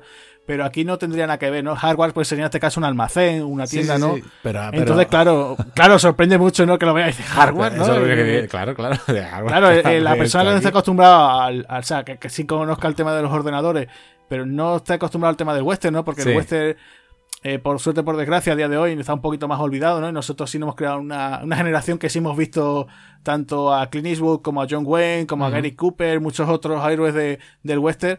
Eh, pues no hay de problema, pero tú ponle, por ejemplo, western a gente que ha nacido en los 90, pues muy poquitas cosas habrán visto, ¿no? Entonces, pues, ver eso a lo mejor les resulta cuanto menos llamativo, ¿no? Ferretería. En tal caso es Howard Store, es ferretería. ¿Y, qué, te, qué, te, parece este pueblo, ¿no? Este, este pueblo La Hood, de supuesto California que debe ser de California la parte alta porque está nevando. Eh, ojo, un poco western, pocos western. De hecho, de pequeño, cuando vi esta película, dije, bueno, pero si esto no es el típico western normal y corriente, aquí hay nieve, que fotografía más buena, ¿no? Pero date cuenta que para ser un pueblo tan pequeño, eh, está. Eh, la película en sí no es que tenga un montón de tópicos. Los tiene, pero en el pueblo, date cuenta lo que hay. Está el barbero, no puede faltar un barbero. No puede faltar el de la tienda de recambio, en este caso el de la tienda de la ferretería, no puede faltar el tabernero, que también lo hay, y tampoco la figura del matasano, que no llegamos a verlo, pero se supone que hay un matasano. Eh, eh, pero luego vemos a, cuando entra, cuando entra Julbarre en el pueblo, como una especie de cabaña a lo lejos, que siempre me, he pensado, bueno, estas cabañas parecen la, de, de, cartón, ¿no? Están aquí como, como puestas para... Sí, haciendo un poquito, de, hueco, ¿no? Pero vi un poco lo que es el pueblo, lo vi un poco vacío, porque sí que es cierto que luego un poco más, más adelante de la, de la película, en su tramo final, sí que sale una ciudad o segundos, pero sí se ve una muy buena ambientación. Es un detalle mm, que me hubiese gustado más, ¿no? Tener un pueblo pues, con más gente, con más mm, muchos más extras. Ya, hombre, pero también hay que pensar, hombre, que tal y como te lo cuentan, ¿no? Es que eh, el pueblo aquí en este caso de, de, la HUD eh, ha sido la HUD, que es un tipo que se ha metido en diferentes inversiones, que de hecho, por ejemplo, también esta película tiene un mensaje ecologista, o sea, es, muy sorprendente, porque el villano, la HUD, hace minería pero utilizando el fracking, ¿no? O sea, ya utilizando la presión del agua pues para destrozar la, tierra, ¿no? Eh, entonces, bueno, pues utilizando esa presión del agua, ¿no? Eh, pues así es como escarbaban, ¿no? Hacían esa, esa minería y entonces, bueno, pues a día de hoy eso está mal Vamos, está. No, vamos, ya os digo, eso hace unos daños en la ecología bastante importantes. Entonces, bueno, pues digamos que tengamos, tenemos a unos buscadores de oro de toda la vida, ¿no? El típico que buscan el oro, buscando las pepitas, ¿no? Que después comentaremos la, pepita, ¿no? El pepitón que encuentra Spider. Exactamente, el piponazo. El piponazo totalmente. Y claro, pues después te encuentras con que, que estos tienen unos medios que son mucho más importantes, ¿no? Que no es pico y pala, no, no. Aquí usan pues, la, presión del agua pues para, para escarbar. Y entonces, pues claro, eso, eso causa un impacto en, el medio ambiente muy gordo. Entonces, digamos que ese aspecto se podría hacer que incluso, porque por ejemplo el personaje del villano, ¿no? Cuando viene la HUD, que viene por ejemplo de, viene por ejemplo haber estado en la capital de, California, ¿no? En Sacramento, lo dice, ¿no? Ah, estos políticos que son terribles, no me dejan hacer nada, o sea, ya incluso en esa época, ¿no? O sea, me resultó curioso, ¿no? Ya diciendo, joder, en pleno oeste ya pensando en eso, que no sería por eso, ¿no? Pero, pero dices oye, pues ya estaban componiendo ciertas trabas, ¿no? La verdad que me resultó curioso, ¿no? Y no pues, solamente, no solamente eso. Pero no es solamente eso, Agustín. Eh, date cuenta de lo que dice. Dice, eh, acabo de, llegar de la gran ciudad en tren y hay dos putas por cada político y una lavandería china por cada puta. O sea, ya te estás metiendo la expansión de Asia en, pleno año 85. No solamente te lo metió aquí. Hay otros títulos, por ejemplo, como el Blade Runner, que ya te están hablando de, la expansión de, Asia a, Occidente. y pero aquí hay mucho mensaje. ¿eh? Ah, también hay que decir que, bueno, que el, ferrocarril, eh, hubo mucho inmigrante eh, chino, bueno, y entonces pues mucha eh, muchas grandes poblaciones, pues por ejemplo en San Francisco, ¿no? O la parte también de Los Ángeles, toda esa zona de California, hay mucha población descendientes de, chinos, porque pues sus, sus antepasados pues trabajaron en el ferrocarril, además murieron muchos de ellos en condiciones penosas, los tenían prácticamente casi como esclavos y muchos de ellos, bueno, pues hicieron poco a poco esos famosos negocios que empezaron con las lavanderías, ¿no? Y, claro, pues por eso se, hace mención, ¿no? Pero por eso te digo que es que el pueblo de, la HUD es, digamos, un pueblo pequeñito porque están buscando oro, ¿no? No ha llegado esa fiebre de oro allí y bueno, lo que hay pues son esos, eso, ese, ese campamento que por eso la HUD quiere quitarse la competencia de medio aunque sea pequeña, ¿no?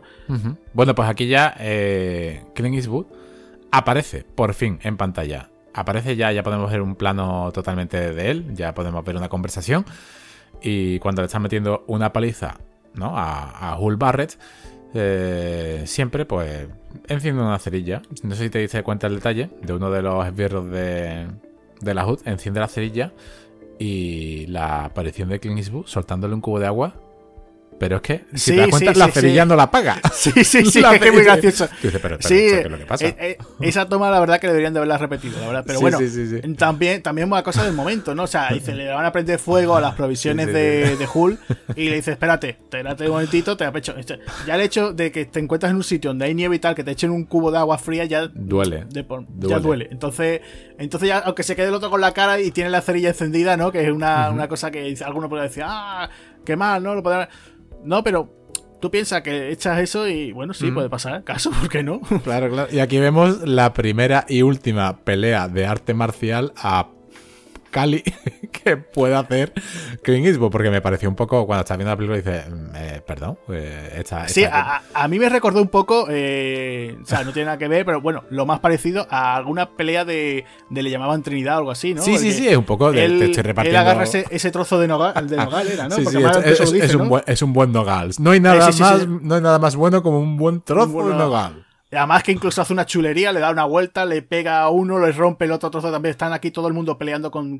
porque incluso parecen...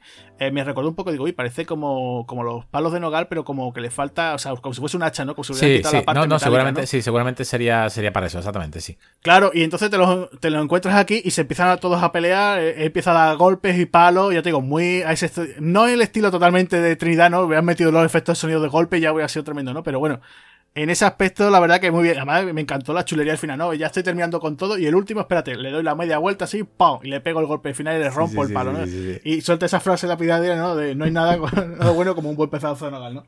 Pues sí, la, verdad que, después de este, este trozo de nogal repartidor, eh, aquí pues se hace Hull Barrett, ya se hace amigo de, de este personaje tan oculto, que no tiene nombre y no va a tener nombre durante toda la, la, saga, o sea, no, no, la saga, pero sí que podemos meterla en su, ya que él tiene sus personajes sin nombre, yo metería a Siguiente Pálido en, ese, en esa saga de, de western. Sí, pero es como una, nueva vuelta de tuerca, ¿no? A ese hombre sin nombre, ¿no? A ese pistolero, ¿no? También muchas veces lo conocen como el rubio, ¿no? sí, exactamente. O incluso la trilogía del dólar, incluso en alguna ocasión dicen que se llama Joe, pero eso según el doblaje, ¿no? Claro, claro, claro. Pero después te lo encuentras ese personaje, por ejemplo, el infierno de cobarde, eh, o sea, incluso aquí, pero aquí la gente le llama al predicador por el predicador, porque ahora después veremos, ¿no? Que, que él llega al campamento, a Canyon, ¿no? Llega a Canyon allí y Ahí quería llegar Sara, Sara dice, ay, ¿dónde has sacado este tipo? Sí, pero este no, solamente no, es de dónde lo haya sacado, sino si miramos atrás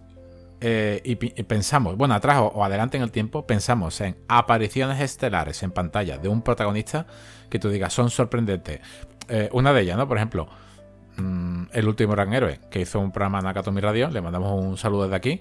La aparición de Arnold Schwarzenegger en eso, ese principio de esa película, ya el Later, fue brutal. Pero aquí lo tengo aquí apuntado. En, bueno, lo tengo aquí apuntado y lo tengo también en el libro de 80 rebobinados, que un saludo para Oscar.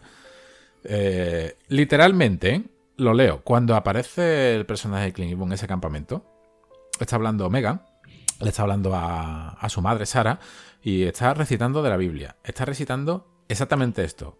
Y cuando él hubo abierto el cuarto sello, oís la voz de la cuarta bestia decir, ven a ver, y yo miré, y contemplé un caballo pálido, y el nombre de su jinete era la muerte. En ese momento aparece Clint Eastwood, mira la pantalla, y la niña susurra, y el infierno le seguía.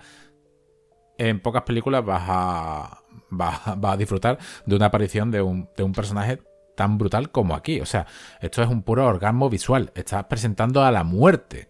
Claro, eso es la referencia, ¿no? A esos cuatro jinetes del apocalipsis, ¿no? Y entre ellos, pues, la muerte, ¿no? En este caso, pues también puede decir representado por ese predicador, ¿no? Incluso que tú dices, ¿no? Y el infierno le seguía, que de hecho es la frase, ¿no? El tagline del póster de la película, ¿no? O sea, que es que sí, era muy, muy efectivo en eso. Bueno, ¿qué te parece, qué te parece aquí ya? Eh, lo hemos hablado, lo comenté desde todo el principio, Michael Monerti. Ese paga, ¿cómo, cómo lo mencionaste? Zarzaparrilla, ¿no? Paga zarzaparrilla. ese paga zarzaparrilla ya, ya entra en faena, ya empieza a tener su discusión matrimonial con, su prometida, que además, eh, para estar prometido, eh, un detalle, ella le hace, van a comer a casa de él, o sea, y luego ellas se van, o sea, hasta duerme, duerme solo, ¿no? O sea... Hombre, también tú piensas en la época, ¿no? O sea, tú piensas que si incluso nosotros ahora. Estaría mal visto, ¿no? Si, hace, si en la época de nuestros padres estaba mal visto, pues eso, ¿no? Decir, oye, voy a salir con mi novia solos, ¿no? Sin nadie, sin ningún. Eh, ¿no? ninguna carabina, ¿no? Sin alguien pendiente de nosotros, ¿no? Sí. Eh, pues normal, ¿no? Eh, pues echa, vete años más atrás, ¿no? Vete a los años 50, vete a los años 30. Eso se veía muy mal, ¿no? Decir, oye, están viviendo juntos, están viviendo, digamos, la gente lo están viviendo en pecado, ¿no? Eh, en este aspecto, pues ya te lo están diciendo que son unos personas muy, muy religiosos, ¿no? Entonces, con lo cual, pues mm, su fe no, le, no les dicta, decir, hasta que no haya matrimonio, pues no, aquí no hay vida marital de ningún tipo, ¿no? No, de todas maneras, la verdad que eh, podría, da igual que hubiesen estado casados o no, mm, es un recurso que no sé por qué lo han querido meter, lo podían haber puesto como una pareja con problemas, no sé por qué han querido darle ese toque de sentimentalismo de, porque de todas maneras el personaje de Hulk es un pagazar zaparrilla absoluto. Pero tú ponte el caso de que Hulk ya estuviera casado con Sara, y que por ejemplo Megan fuese su hija. Aquí hay ciertos conflictos que después a lo mejor se pueden ver y tú también verías como diciendo, oye, es que eh, después lo vamos a ver eh, Sara, bebe los vientos por el predicador, por decirlo de forma fina. Entonces, claro, no querría a lo mejor Clint eh, tratar, digamos, del tema de la infidelidad, ¿no? De la esposa, ¿no? O por lo menos de esa forma, ¿no? Entonces, bueno, pues prefiere mejor eh, presentar a los personajes de esta forma. Tú también imagínate el caso de que tú imagínate hasta qué punto aguantaría Sara a tener a alguien como Hulk O sea, eh, claro, es que. Eh, Llegaría un momento que a lo mejor diría ella, me voy con otro, ¿no? O incluso lo abandono o lo intento asesinar, ¿no? Claro, de hecho. Tú piensas, por ejemplo, que. Mira, por ejemplo, esta Hulk Barret se casa y ahora eh, Spider tiene ese piponazo, como hemos dicho antes. Ella no pensaría. No, también es verdad, porque te lo presenta como una, mujer recta en este aspecto, ¿no? Que sigue. Pero no habría el cierto momento de decir, oye, me de hecho, el dinero, ¿no? o me, ah, Claro. Hay cierta conversación ahora un poco más tarde, casi cuando, cuando ya, ya la hablaremos, cuando ella dice, digamos que se, compadece a sí misma. Yo sé que, que Hulk es un buen hombre, sé que es una buena persona, siento lo que le he hecho a él, pero no me gustaría despedirme del predicador sin, sin darle un beso y no arrepentirme, ¿no? O sea, ella sabe verdaderamente con quién debe de estar y a quien y, a quien desea. O sea, son dos polos opuestos que eso es muy de Freud.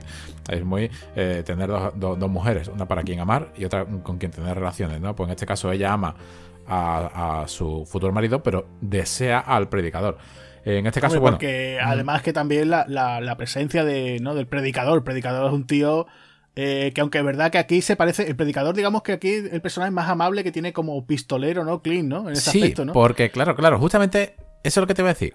Eh, en esta discusión, esta, este, este pagazar zaparrilla, ¿no? De eh, esta conversación. Oye, ¿por qué has traído aquí un, pistolero a esta casa? y, la niña quejándose también. han matado a mi perro. Deberían de morir todos, ¿no? Y, ella diciendo, la madre, ¿lo ves? Has convertido a mi hija en la tuya, Hulk Yo no quiero que eso sea así. En ese momento, aparece el predicador, pero antes vemos una cena como se está lavando y tiene algo en la espalda.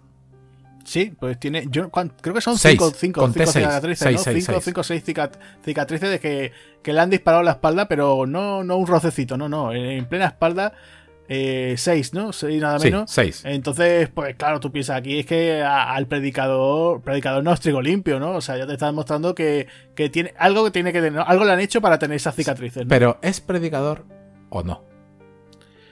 Claro, eso, ¿no? Es que lo bueno que tiene esta, esta, película es que eso, que te plantea cosas, ¿no? Como por ejemplo eso que estamos diciendo. ¿Es predicador? ¿No es predicador?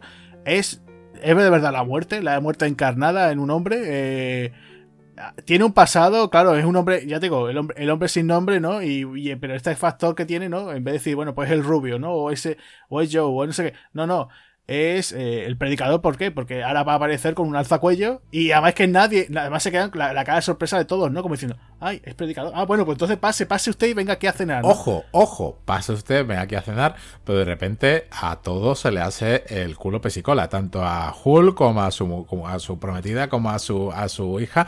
Eh, uy, que es predicador, qué guapo, qué bueno, y ya, ya, ya no sé si te, si te dice cuenta también el detalle de, del predicador de Clint de llegar ahí a la casa y empezó a mirar ahí el potaje diciendo, mm, no me gustaría que se enfriara, ¿eh? Ni siquiera está invitado a comer. Pero dice, ese botaje no me gustaría que se enfriara. Sí, sí, siéntese, siéntese, venga, vamos a comer. Es un poquito como... Si, si, es la muerte, siempre me, preguntaba yo ¿no? de pequeño diciendo, bueno, si, si es un ángel del infierno, es uno de... Un, tienen hambre, o sea, comen, ¿no? O sea, bueno, pues Claro, eh, es eso, ¿no? Que estamos diciendo, ¿no? ¿Hasta qué punto ese personaje no puedes decirte que ha sido un forajido que se hizo pasar por un, por un predicador? Porque además piensa una cosa, que eso es un detalle también muy interesante. En ningún momento le dicen al eh, predicador, eh, diga usted unas palabras, no, vaya hacia aquí, solamente aquí, aquí en la escena de la cena, que le dicen, por favor, predicador, bendiga usted la mesa, y ya está, porque además incluso podrían decirle, eh, predicador, por favor, ¿cuándo puede dar usted misa? ¿no? O alguien dijera, predicador, por favor, bautíceme el niño, ¿no? Quiero hacer la comunión. Pues, no, no, nunca le dice en ningún momento, pues mire, predicador, vamos a construir aquí una iglesia, ¿no? Él en ningún momento, salvo en ese detalle, es la única, eh, el único momento en que le dice algo que puede decir, oye, pues sí, es un predicador, pero él en ningún momento ves que cite la, la, Biblia, no lo ves ninguna vez con ninguna Biblia ni nada, simplemente lo ves con el alzacuello y ya está, ¿no? Entonces, por eso, por eso resulta muy llamativo, porque te da pie a pensar ese tipo de cosas, ¿no? Es decir, ¿será, ¿será verdad? ¿Será mentira? Porque él tiene, por ejemplo, eh, Clint no sé si te acuerdas, una película que se llama Un botín de 500 mil dólares, no sé si te acuerdas de ella. Es una, es una que tiene con Jeff Bridges, está ambientada en la época actual. Eh, ellos dos son como dos timadores y se tienen que hacer con dinero. Bueno, pues el comienzo de la película aparece él interpretando un falso cura y está dando una, una, una misa. Aparece Clint con gafas, con el alzacuello, eh, peinado así para, para atrás, y entonces pues está dando él una misa y al final aparece por allí un asesino que va detrás de él, ¿no? Pero claro, te sorprende porque claro, está haciéndose pasar por un, por un falso sacerdote, pero aquí que es el predicador. Bueno, predicador, me, me, informé sobre el predicador. Bueno, pues el predicador es cualquier persona que no solamente eh, habla sobre Dios, ¿no? Predica cualquier tipo de, filosofía. Aquí en este caso, eh, Preacher, que es el personaje de, en inglés, sí que es cierto que en el doblaje en español no solamente le llaman predicador, eh, otras veces no, lo llaman sacerdote, porque no es un sacerdote, pero también sí lo llaman padre. O sea, es como si, si tuviese uno, una formación, pero es que en ningún momento la muestra, nada, cero. Solamente, eh, ahora justamente después de esta cena, se levanta por la mañana y dice, eh, sale de a tomar el aire y Barry le eh, empieza a hablar con, el, predicador. Oye, ¿aquí qué es lo que hacéis? Bueno, pues estamos buscando oro, tengo ahí una piedra, que es una cosa personal, eh, y me gustaría que nos casara. Él no dice ni sí ni no. Dice, si ha de esperar de que la mujer sea la que apueste por ello, mm, la espera es larga. No, no, dice ni si le voy a casar, ni renueve los votos, ni nada. No, dice absolutamente nada de celebraciones. Y lo único que dice es, eh, quiero un trabajo, y si no recuerdo mal, el, alma sin ejercicio no vale de nada.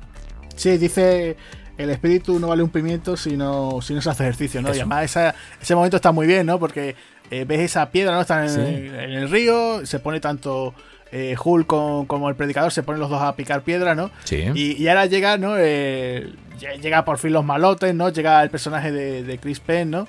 Y llega acompañado de Club, ¿no? ¿Y, Club quién es? Pues Clap. Bueno, pues Clap es, nada menos que Richard Kiel, ¿no? Y entonces, bueno, pues es muy gracioso, ¿no? Ese momento de que le quita al predicador, ¿no? Le quita el martillo, ¿no? Segunda, ojo, ojo. Segunda eh, parte casi de cine de artes marciales de Clint Bueno, aquí, también, claro, vuelvo esperanza. ¡Wow!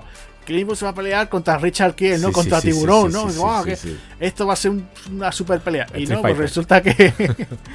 Resulta que no, que, va, aprovecha. Pero además te fijaste ese detalle, ¿no? Coge el martillo, eh, clap y hace pam. Le pega un golpe y revienta la piedra. Es que salta la peja por la mitad, ¿no? Además dice, dice. Mm, en este caso decía Hull, ¿no? Dice, no, pues llevo aquí un tiempo con ella, a ver, si yo esto creo que aquí iba a haber, seguramente hay oro. Sí, dice, de, comenta, eh, eh, bueno, ha acabado ya con, con, su trabajo aquí, predicador, y dice, verá, hay muchos pecadores por aquí.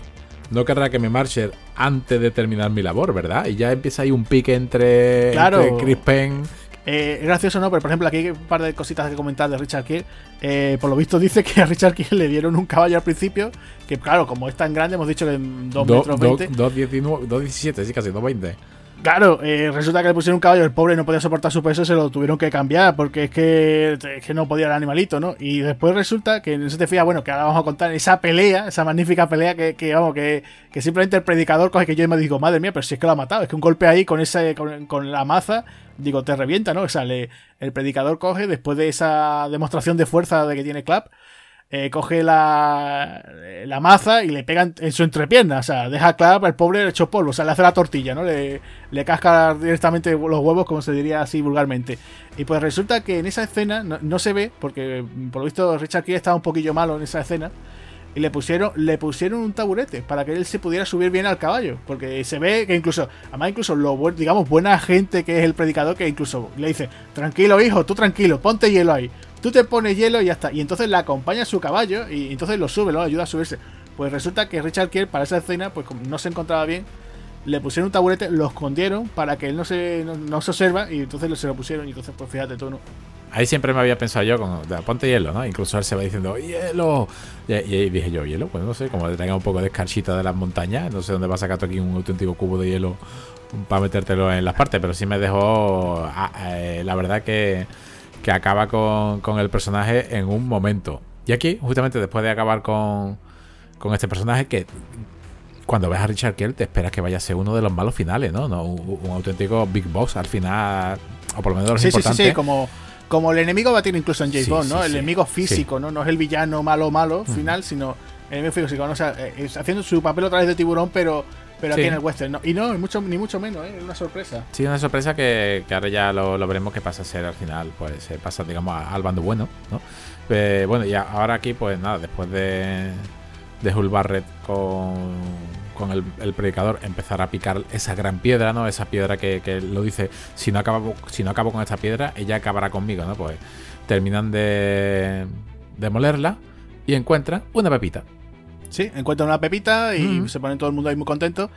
Y después llega a pie por fin a que llegue ya el, villano, ¿no? La siguiente escena, que cuando vemos esa extracción de tren, eh, llega la Hood, ¿no? Coy la Hood y le ponen al día un poco, ¿no? Me gustó mucho la frase que la tenía que anotar eh, cuando le preguntan, ¿no? El hijo, ¿no? Que es Josh, que es Chris Penn, le pregunta, bueno, padre, ¿qué tal por allí en la situación y tal? Y dice, sacramento, y dice, no vale ni las tetas de un mono. sí, sí, no sabe, claro. dice un montón de cosas graciosas. Claro, empieza a decir que, estaba harto, ¿no? De que si de los políticos, lo que tú comentabas antes, ¿no? Hay un político, hay dos prostitutas y por cada prostituta una lavandería china, ¿no? Pues, pues claro, como diciendo eso, ¿no? del tema de, que no, vamos, que está harto, digamos, de la capital, ¿no? Es como eh, aquel que vendría, por ejemplo, pues ponte el caso, ¿no? De, nuestros padres, incluso nuestros abuelos que viniera, por ejemplo, de Madrid, ¿no? Dice, bueno, ¿qué tal más por Madrid, no? Dice, a mí ni, me hables, ¿no? De eso, ¿no? Sí, sí, sí, sí. Pues, pues un poco más, ¿no? Parecido a esto, ¿no? ¿Y qué hace? ¿Qué eh, hace cuando tienes una pepita? Pues otra vez vas a que te partan la cara, ¿no? Como eres claro, pues vámonos a la ciudad. Sí, sí, sí, sí, lo hemos comentado antes, ¿no? Entonces, eh, también te comentan, ¿no? Que el personaje debía dinero, ¿no? Pues dice, bueno, pues vamos a cambiarlo por ese oro por, por dinero, ¿no? y, y después, bueno, yo no sé, tengo por aquí eh, que en esa escena, ¿no? Después ya, ya incluso ya te empiezan, tengo aquí una escena de una conversación de Megan con su madre, con Sara, sí. y empiezan a hablar un poco de, que si el predicador esto, aquello, como diciendo ya, las dos se muestran interesadas por el personaje del se predicador. Puede, eh, mamá, los predicadores se casan, ¿no? Y un poquito así... Eh, ya se le ve a ella la, y, sí, sí, los predicadores, ¿por qué no? ¿Por qué no se pueden casar? Ahí ya fue cuando la niña ya dice, mm, vale, voy a por él. De hecho, es que va a por él luego. claro, claro, es que es eso. Y como tú decías, ¿no? Eh, va de nuevo, regresa al pueblo. Eh, en el camino a la ciudad, digamos que ya ese cara a cara, ¿no? Con Coila Hood, ¿no? Que incluso le dice, padre, yo le venga usted para acá conmigo, que yo le voy a hacer iglesia, que si esto. Y, le dice una frase muy buena, ¿no? También que lo tenía por aquí. que era, ¿cuánto vale tener la conciencia tranquila? Que le dice el predicador, ¿no? Ojo. Y ya es como diciéndole, a mí no me puedes comprar, ¿no? ya está diciendo eso, ¿no? Ojo, esta frase es antes de la discusión que tiene porque eh, el predicador Clint aquí hace de un toca pelota absoluto. O sea, le dice, eh, bueno, te montaré una... Necesito una iglesia. Sí, sí, una iglesia. Y también ropa nueva. Sí, sí, ropa nueva. Eh, y le dice, bueno, la verdad que no, porque no se puede Mm, a, seguir a Dios y al diablo, ¿no? Dice al diablo de la avaricia. Entonces, en este, en este momento, vemos a Clint Eastwood eh, tomar una copa, porque está bebiendo whisky, y lo vemos con un ojo casi petado, o sea, vemos con un ojo con furia mirando a, la Hood, y en ese momento dije yo, se le está yendo la, la, cabeza, o sea, eh, si te das cuenta, empieza a mirarlo con un odio yo no había visto a, a Clint Eastwood de esta manera, que de tan odio que le mira y de, tanto repetir la toma, parece ya hasta un, con un toque ya casi cómico. sí, miradas que matan, ¿no? sí, miradas que matan, pero claro, es que, es que es un cura. Y tú dices, madre mía, pero. bueno, un cuerno, perdón, es un predicador. ¿Qué está, está haciendo este hombre? Es que lo va a matar aquí todo y se va a acabar la película. Bueno, pues no. Pues llega a, a lo que te has comentado. a cuánto vale la libertad. Y en este momento ya le dice, ya podemos escuchar el nombre de Stormburg. Bueno, pues conozco a, un comisario, no es el típico comisario, se encarga de hacer la ley. Y él con sus ayudantes, pues van por el mundo al mejor postor.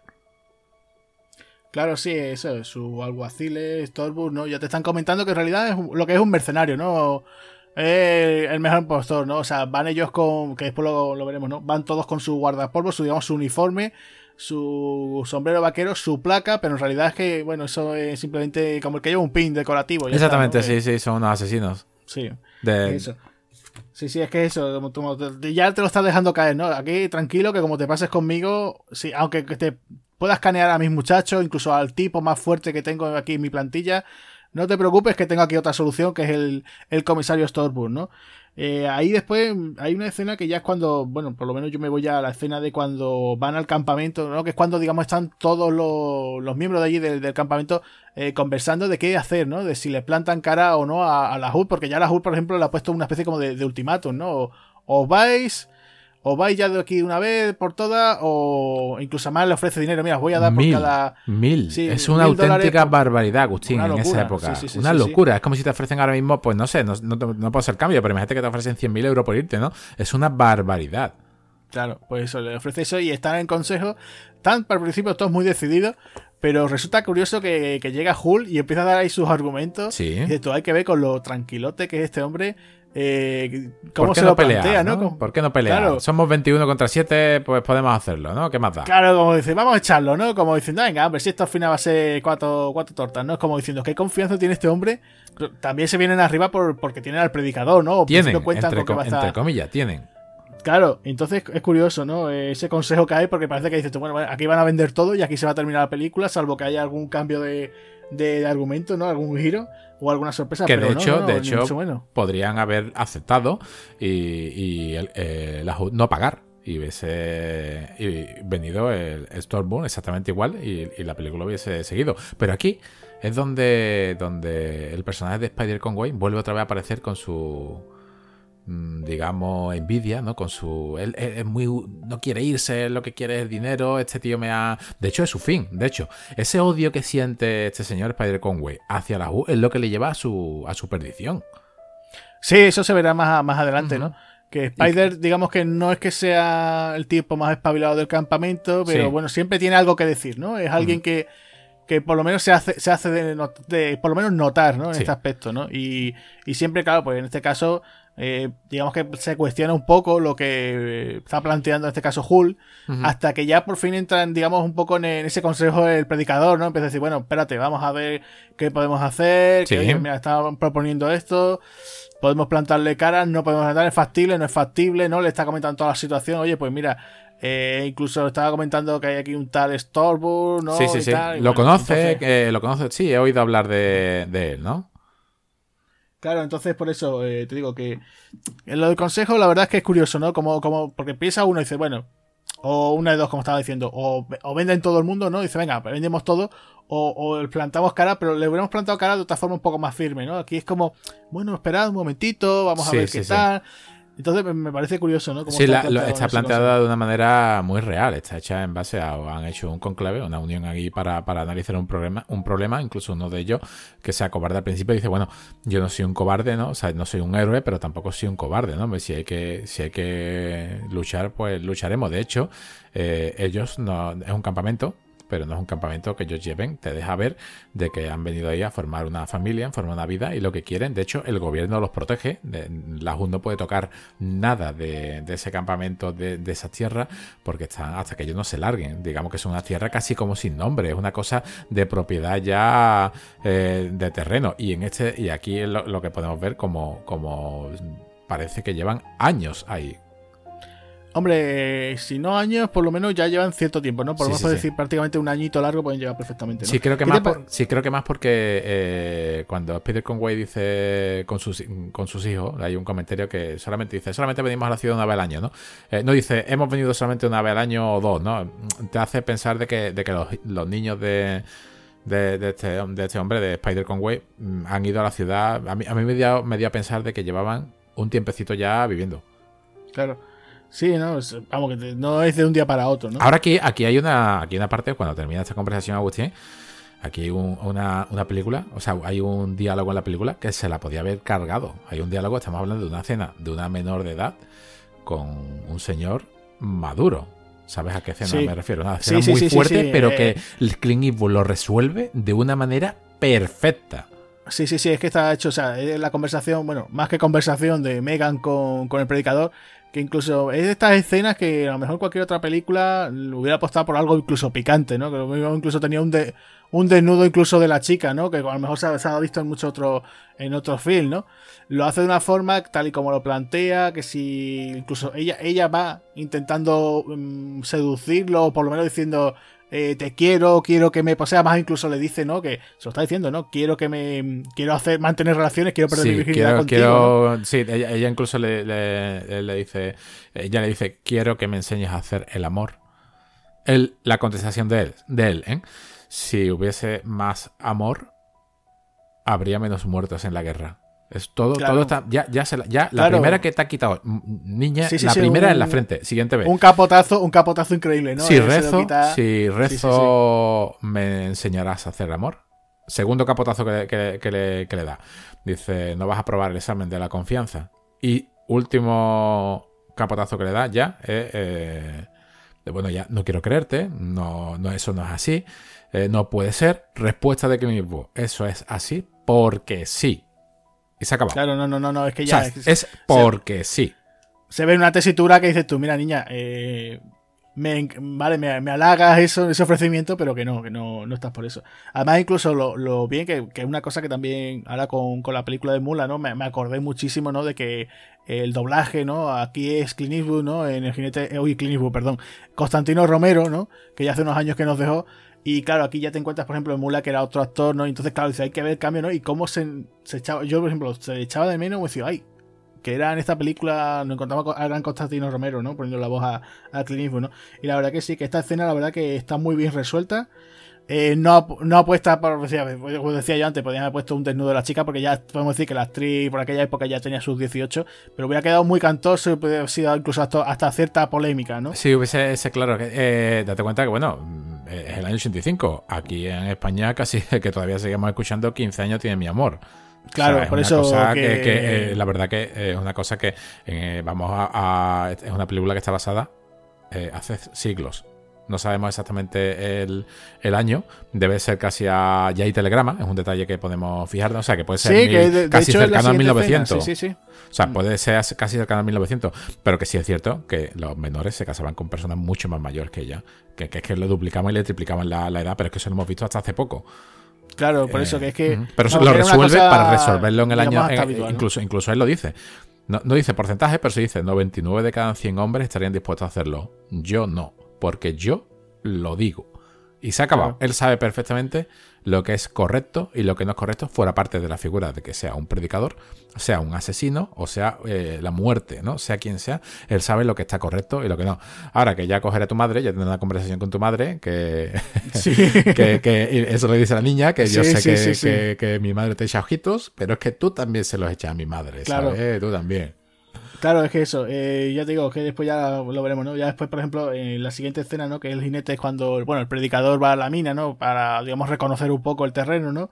Y vemos ese telegrama que envían ya, pues, para, para que ya él, eh, incluso, ¿no? Él dice, ¿no? Le da un no rotundo, ¿no? A, a, Alejo, a, a ¿no? Sí, a, Yahoo, a Josh Lahoud. La HUD, yo no sé por qué estoy con lo de la COI. Bueno, pues nada, eso. Entonces ya tiene ese telegrama, se ve incluso que manda ese telegrama y después de ahí pues nos vemos una escena donde Sara, ¿no? Le está cantando, digamos, las, las 40 a ¿no? diciendo, pero ¿cómo se te ocurre decir que no después de que nos han ofrecido un dinero? Pero ¿cómo se te ocurre que después de esto a ver cómo vamos a salir de esta? Y el otro, no, tranquila.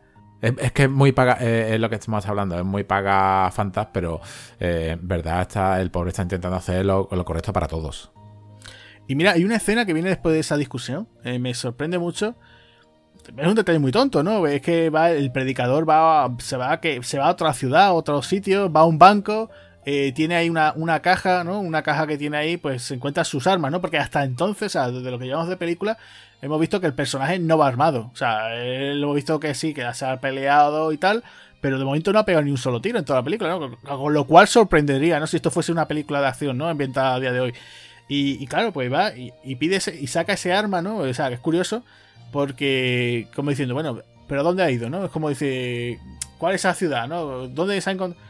una, yo digo, una, escena muy tonta, ¿no? O sea, muy tonta, no, muy cortita, pero te encuentras situación y te quedas un poco a, cuadro, ¿no? Te voy diciendo dos. Mm, bueno, es, digamos que eh, esa escena es muy. es un recurso que se ha usado en muchas películas.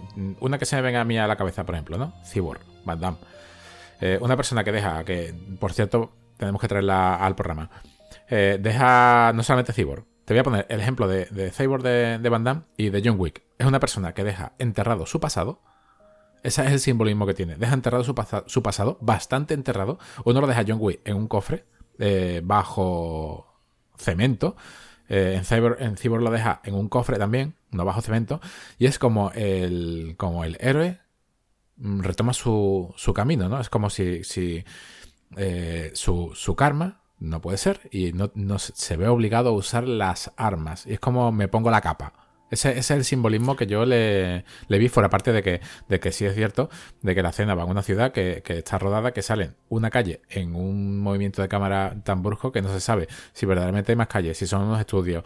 No, te das cuenta de dónde está, lo ves muy, muy, muy desaprovechada lo que comenté. El hecho de que no salga urbanización, el hecho de que no salga ciudad sé que tampoco se te va a mostrar, ¿no? Porque tampoco es el caso, ¿no? Es simplemente mostrar que va de nuevo por las armas y hasta te da igual un poco el sitio. Sí, pero, pero, le falta lo que me refiero a localizaciones. Si te das cuenta, localizaciones tiene el pueblo, la eh, lo que tiene localización es el pueblo, el campamento y el pueblo. No tiene más. Y para una localización extra que me metes que hubiera quedado perfectamente, porque el tiroteo final incluso podría haber sido él eh, eh, aquí Clint Eastwood yendo a la ciudad, pues no.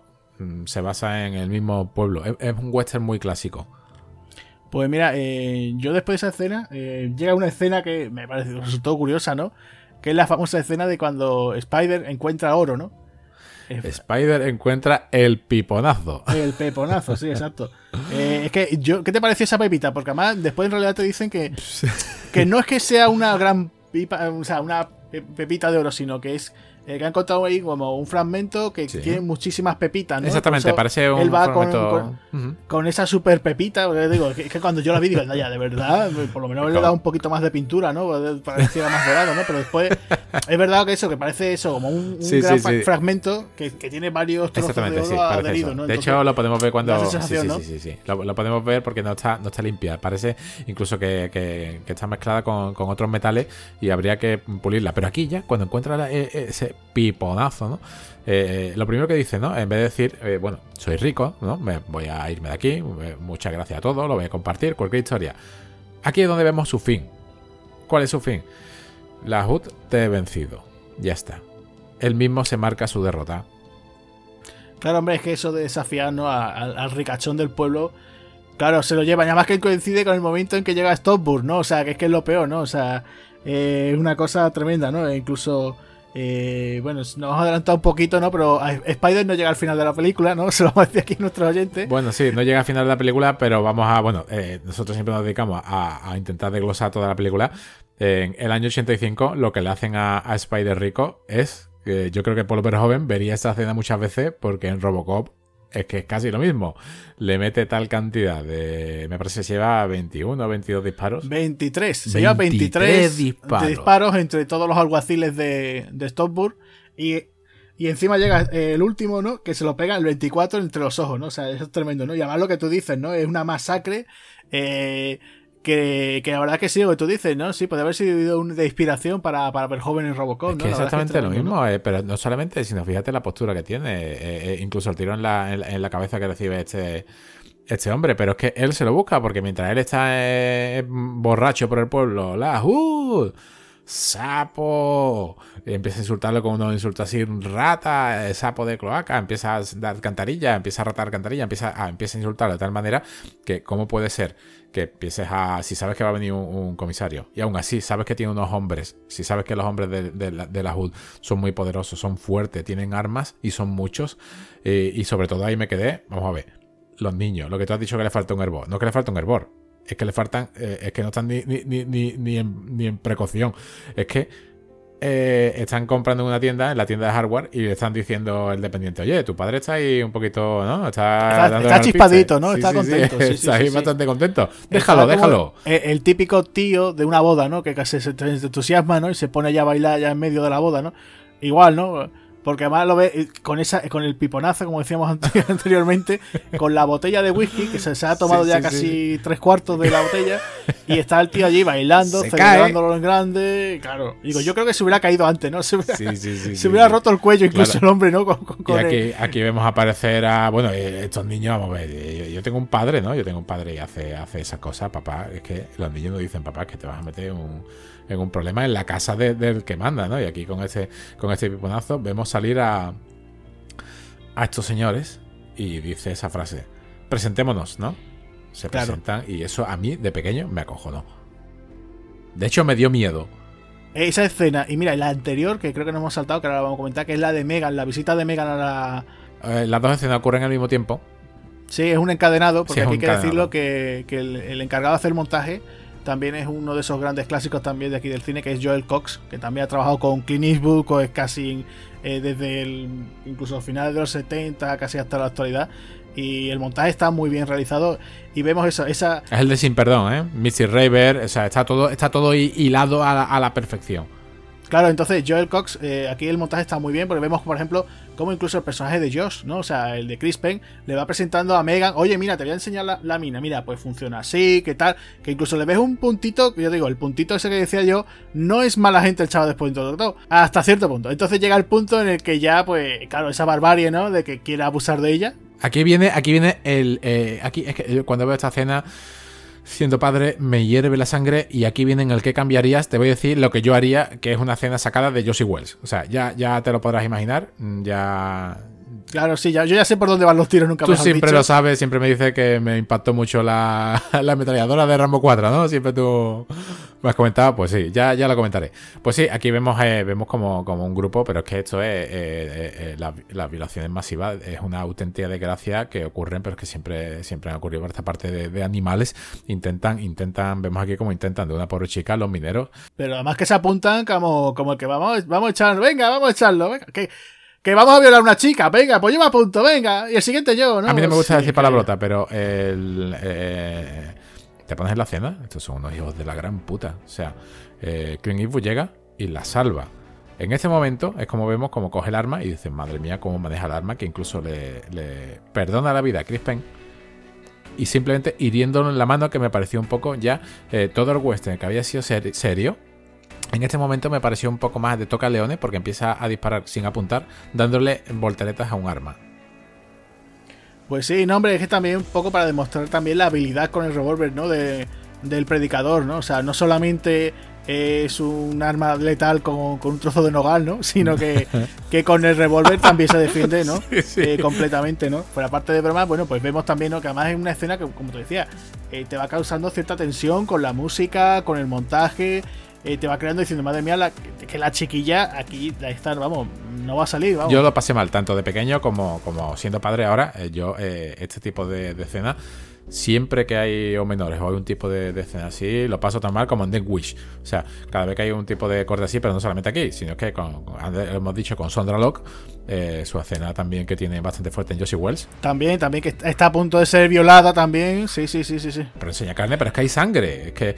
Sí, sí, sí, sí. sí. No, fíjate tú que es más, en, el, fuera de la ley, la escena es mucho más, eh, más brutal porque incluso la chica está desnuda, casi, bueno, está desnuda, le han roto la ropa. O sea, es brutal, ¿no? Ya estás viendo y dices, va a ser, ahí va a ser violada. No, no, aquí aquí incluso no llegamos hasta ese nivel ¿no? de sordidez y, y, en esta ocasión pues no, mira, mm, pero aún así se masca muy bien la tensión, como te decía, por la música, por el montaje y funciona muy bien. Mira, una cosa que te quería comentar, Javi, eh, no sé si te fijaste cuando se presentan los alguaciles de Stormwood. Sí. No, no sé si te das cuenta del detalle, yo me fijé, digo, voy a verlo así de verdad todos son eh, diestros menos uno. Solamente hay un pistolero zurdo. No sé si te fijaste en eso No, no me di. La verdad que. No, no, no me di cuenta. Pues eso me, resultó curioso porque después, como te comentaba, eh, cuando empieza Clint ya en el tiroteo final, que ya lo comentaremos un poquito más adelante, eh, como te decía, tenía esa, esa lo que era esa, esa, lesión, ¿no? Y entonces, pues resulta que él tiene que, apuntar con la izquierda, ¿no? Como diciendo, oye, No sé si tendrá. Alguien le podría buscar aquí alguna, algún un simbolismo o algo, ¿no? Pero, pero me, llamó mucha atención, ¿no? Es como diciendo, bueno, son todos iguales, ¿no? Partidos que parece con el mismo patrón, ¿no? Como te decía yo, el uniforme, el tal. Pero no, no, ahí curiosamente hay un zurdo, ¿no? Pues, ¿qué te parece si, si pasamos a un audio comentario y escuchemos lo que tiene que comentar Red Apple Reviews. Todos lo podéis encontrar en Twitter con arroba Red Apple Review. Eh, hace crítica de cine, colabora de la Enriqueteca del Cine. También tiene un canal de youtuber, ya lo, he recomendado varias veces. Tiene un vídeo hecho de eh, un tributo al cine de acción con, ese final con Espartanos del cine. Y la verdad que ese vídeo a mí siempre me pone los, vídeos de punta. Así que vamos a, a mandarle un saludo y a escuchar su audio comentario. Pues sí, venga, vamos a pasar aquí al comentario del amigo Red y también le mandamos un saludo. Hola, muy buenas, eh, soy Mario de Red Apple Reviews y nada, lo primero agradecer a los amigos Javi y Agustín de Espartanos del Cine que me hayan invitado a este maravilloso podcast para hablar de este gran western de Clint Eastwood titulado El jinete pálido.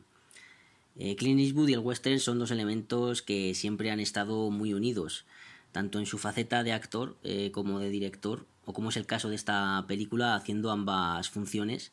Si nos ceñimos al clean actor, siempre nos vendrá a la cabeza la gloriosa trilogía del dólar de Sergio Leone.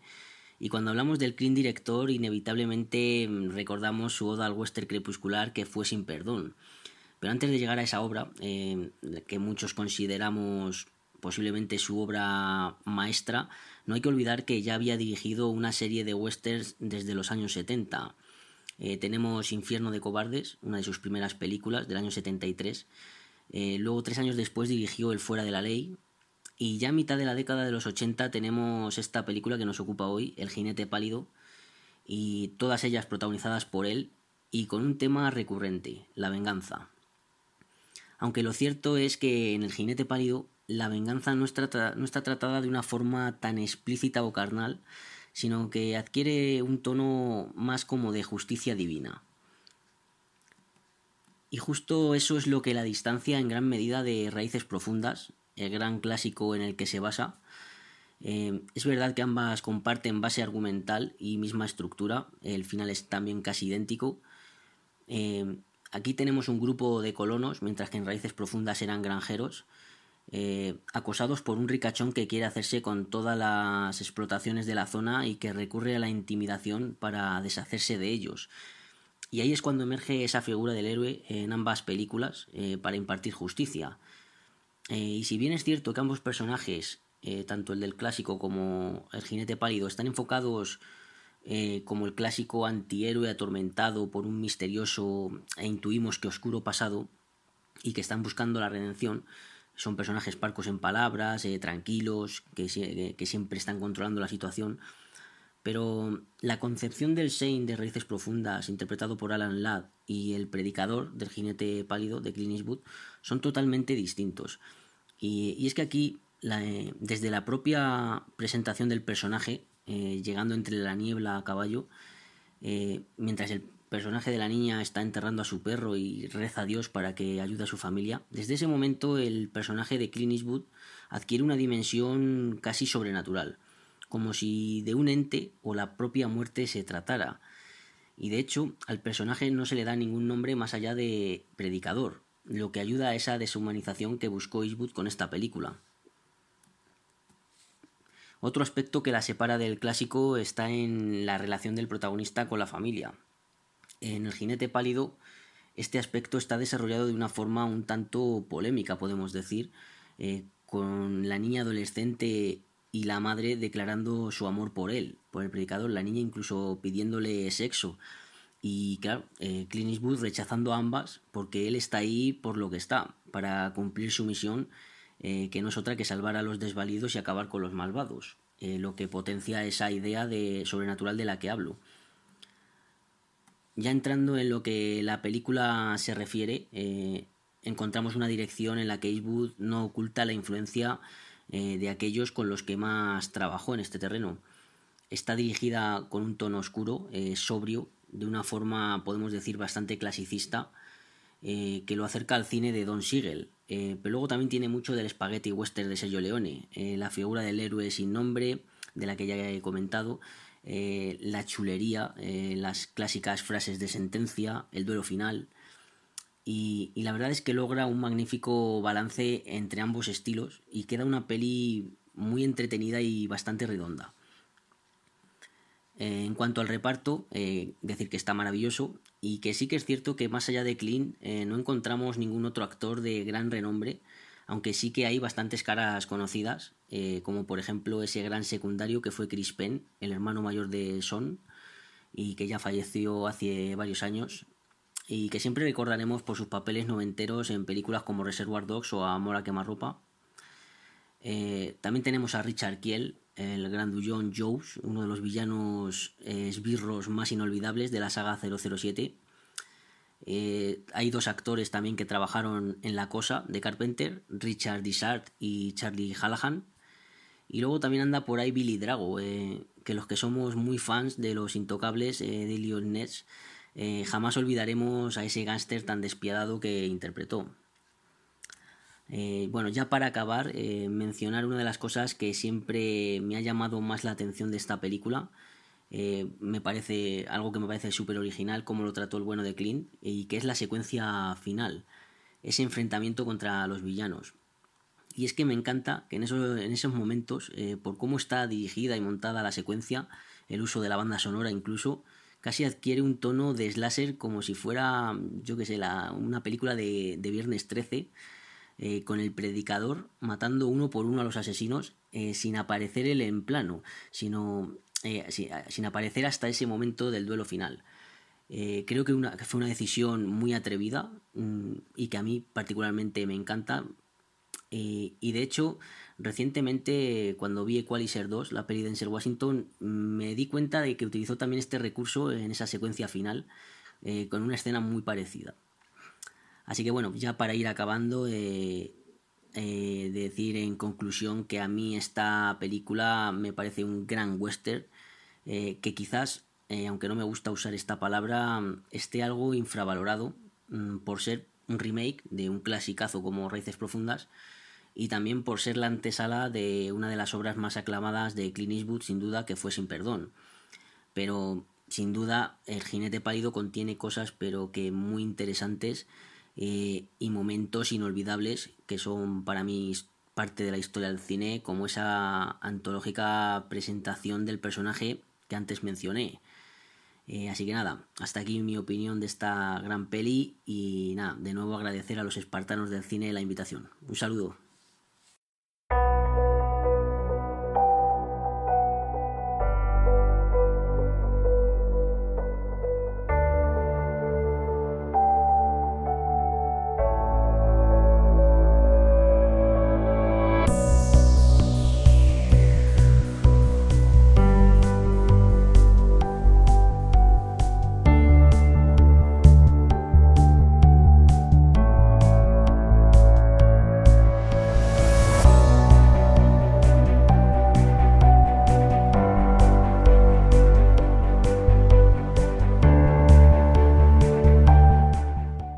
Pues vamos a pasar ahora, ya estamos llegando casi al clima final. Hemos visto durante casi dos horas, porque esta película hay que decir, Clint Eastwood no hace película de una hora y media, cuando todos los 80 y casi todos los 90 empezaron a meter ese estándar, ¿no? De esa película de 90 minutos, ya Clint Eastwood de siempre, su dirección de dos horitas, más o menos, siempre lo, es su patrón, ¿no?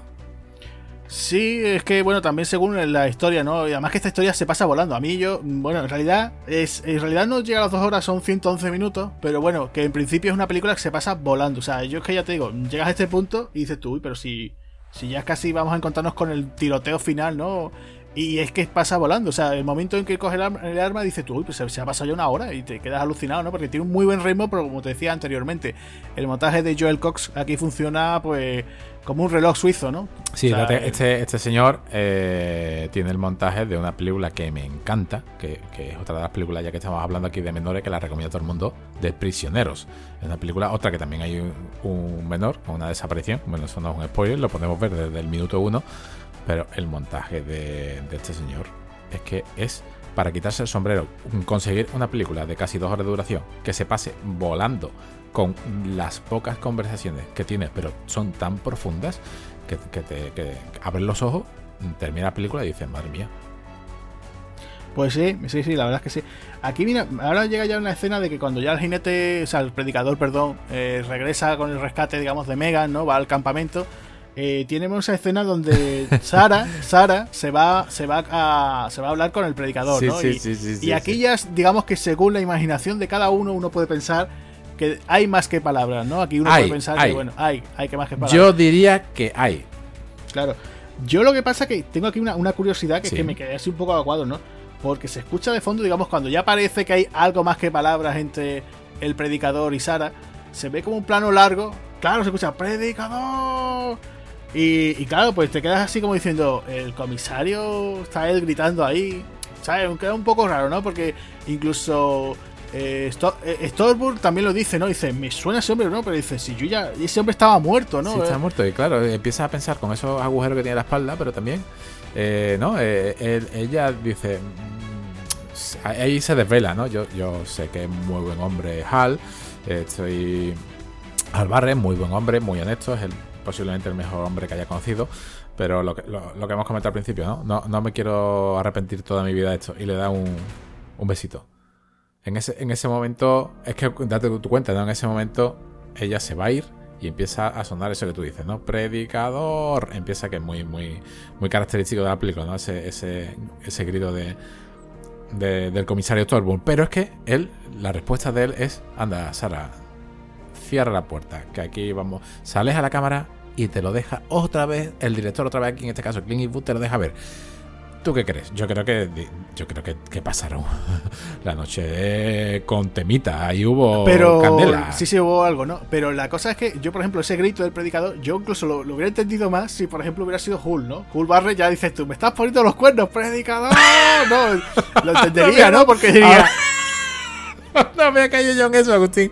Cla- claro eh, dices tú bueno es tan bueno que dices tú, encima ya lo que hubiera sido el remate que Hull fuera por la mañana a llevarle el desayuno no es decir predicador hombre le ha hecho- ya que ha hecho usted la faena pues mira le traigo aquí el Sí, desayuno sí, ¿no? sí. A ver qué parece la película. Parece, parece la película Pagafantas de, del 2009 de Borja Coveaga, ¿no? Con Gorka Ochoa así, y Julián López eh, que intentaba ligarse a la chica, in- intentaba, intentaba, intentaba ligarse a la chica y nada. Pues aquí lo mismo. Predicador, hijo de. sí, sí, sí. Eh, parece algo de eso, sí, sí, sí. No, es que ya te digo, lo piensas y después dices tú, bueno, eh, entiendes, entiendes, digamos, el odio que tiene, por ejemplo, la HUD Sí, sí, al sí. predicador, ¿no? Todos tienen, ¿no? Digamos, los malos tienen ese odio al predicador.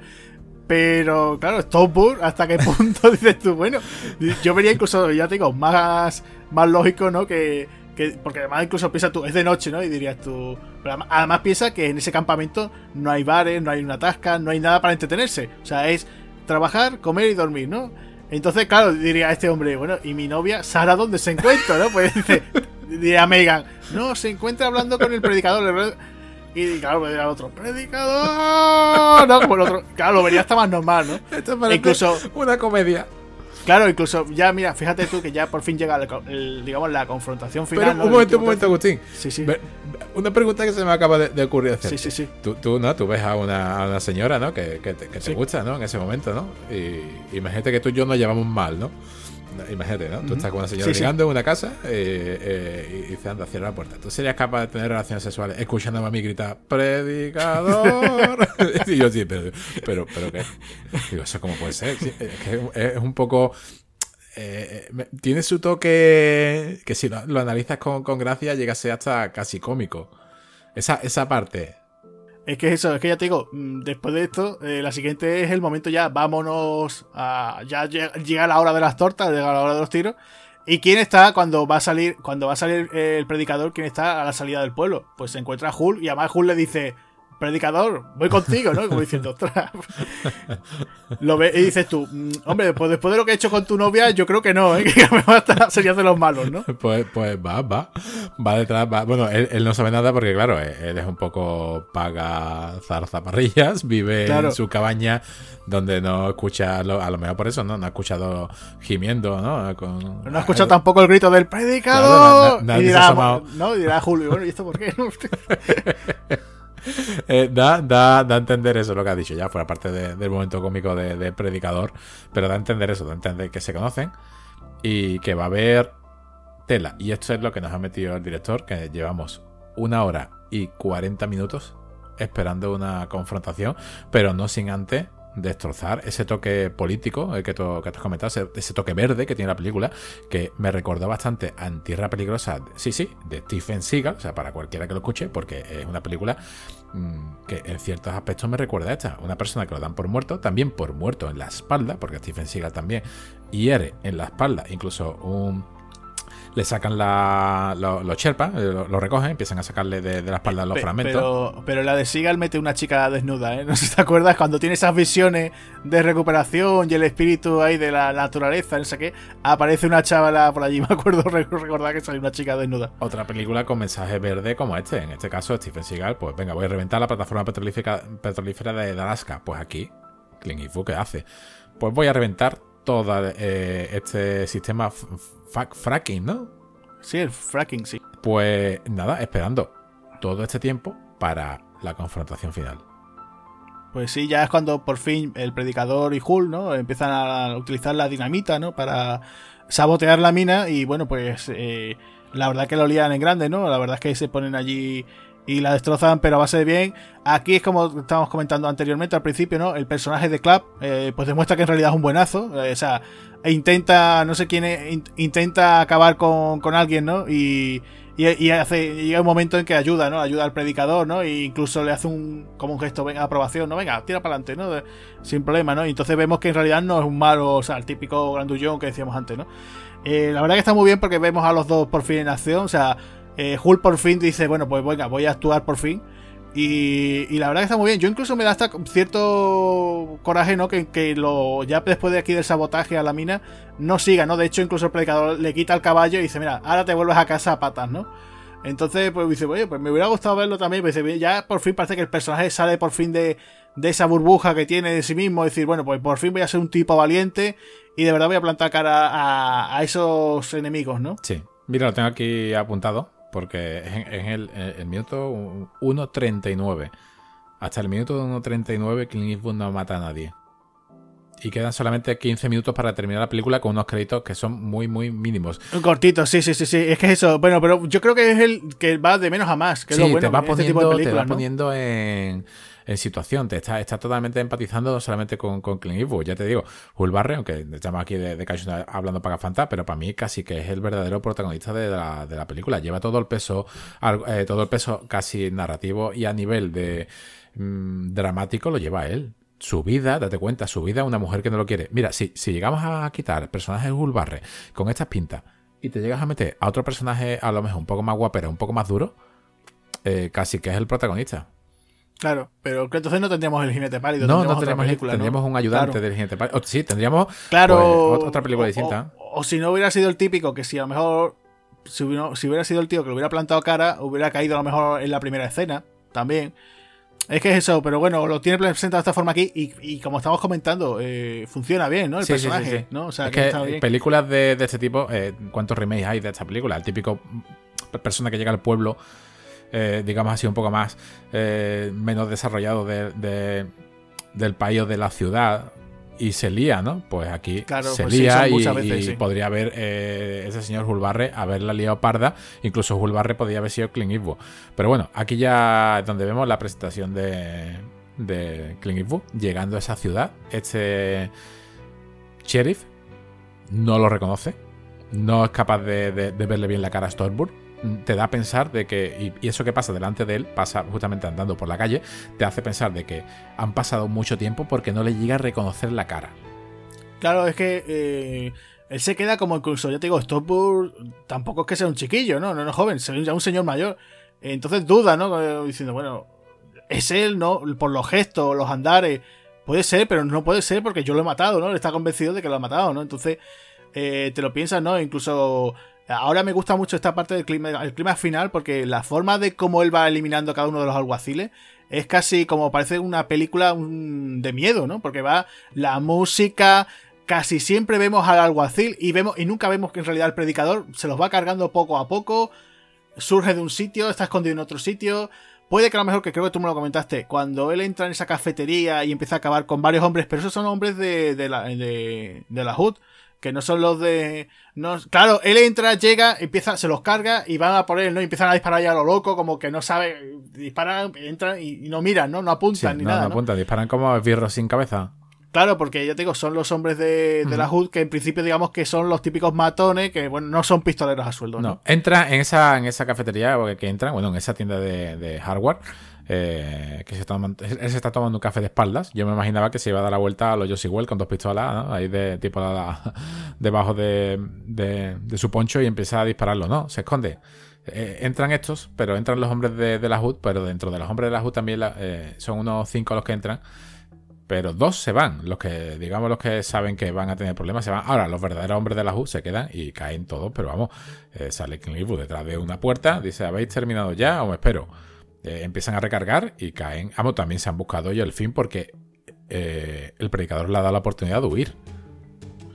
Claro, sí, es que eso, es que también, eso por ejemplo, incluso también me acuerdo en el Fuera de la Ley también hay una situación muy parecida, ¿no? De esto de que él va, eh, Josie Wells lleva una serie de paquetes con compras que acaba de realizar y los reconocen y entonces, bueno, él se lo, dice, ¿no? Dice, bueno, ya sabéis, sabéis quién soy, y dice, que quiera puede darse media vuelta y largarse, ¿no? Y en ese momento nadie, y lo típico, empieza, él saca lo que tú dices, si empieza a sacar diferentes revólveres y empieza a acabar con todos ellos. Aquí no, no, aquí lo presenta de otra forma un poco más sencilla, ¿no?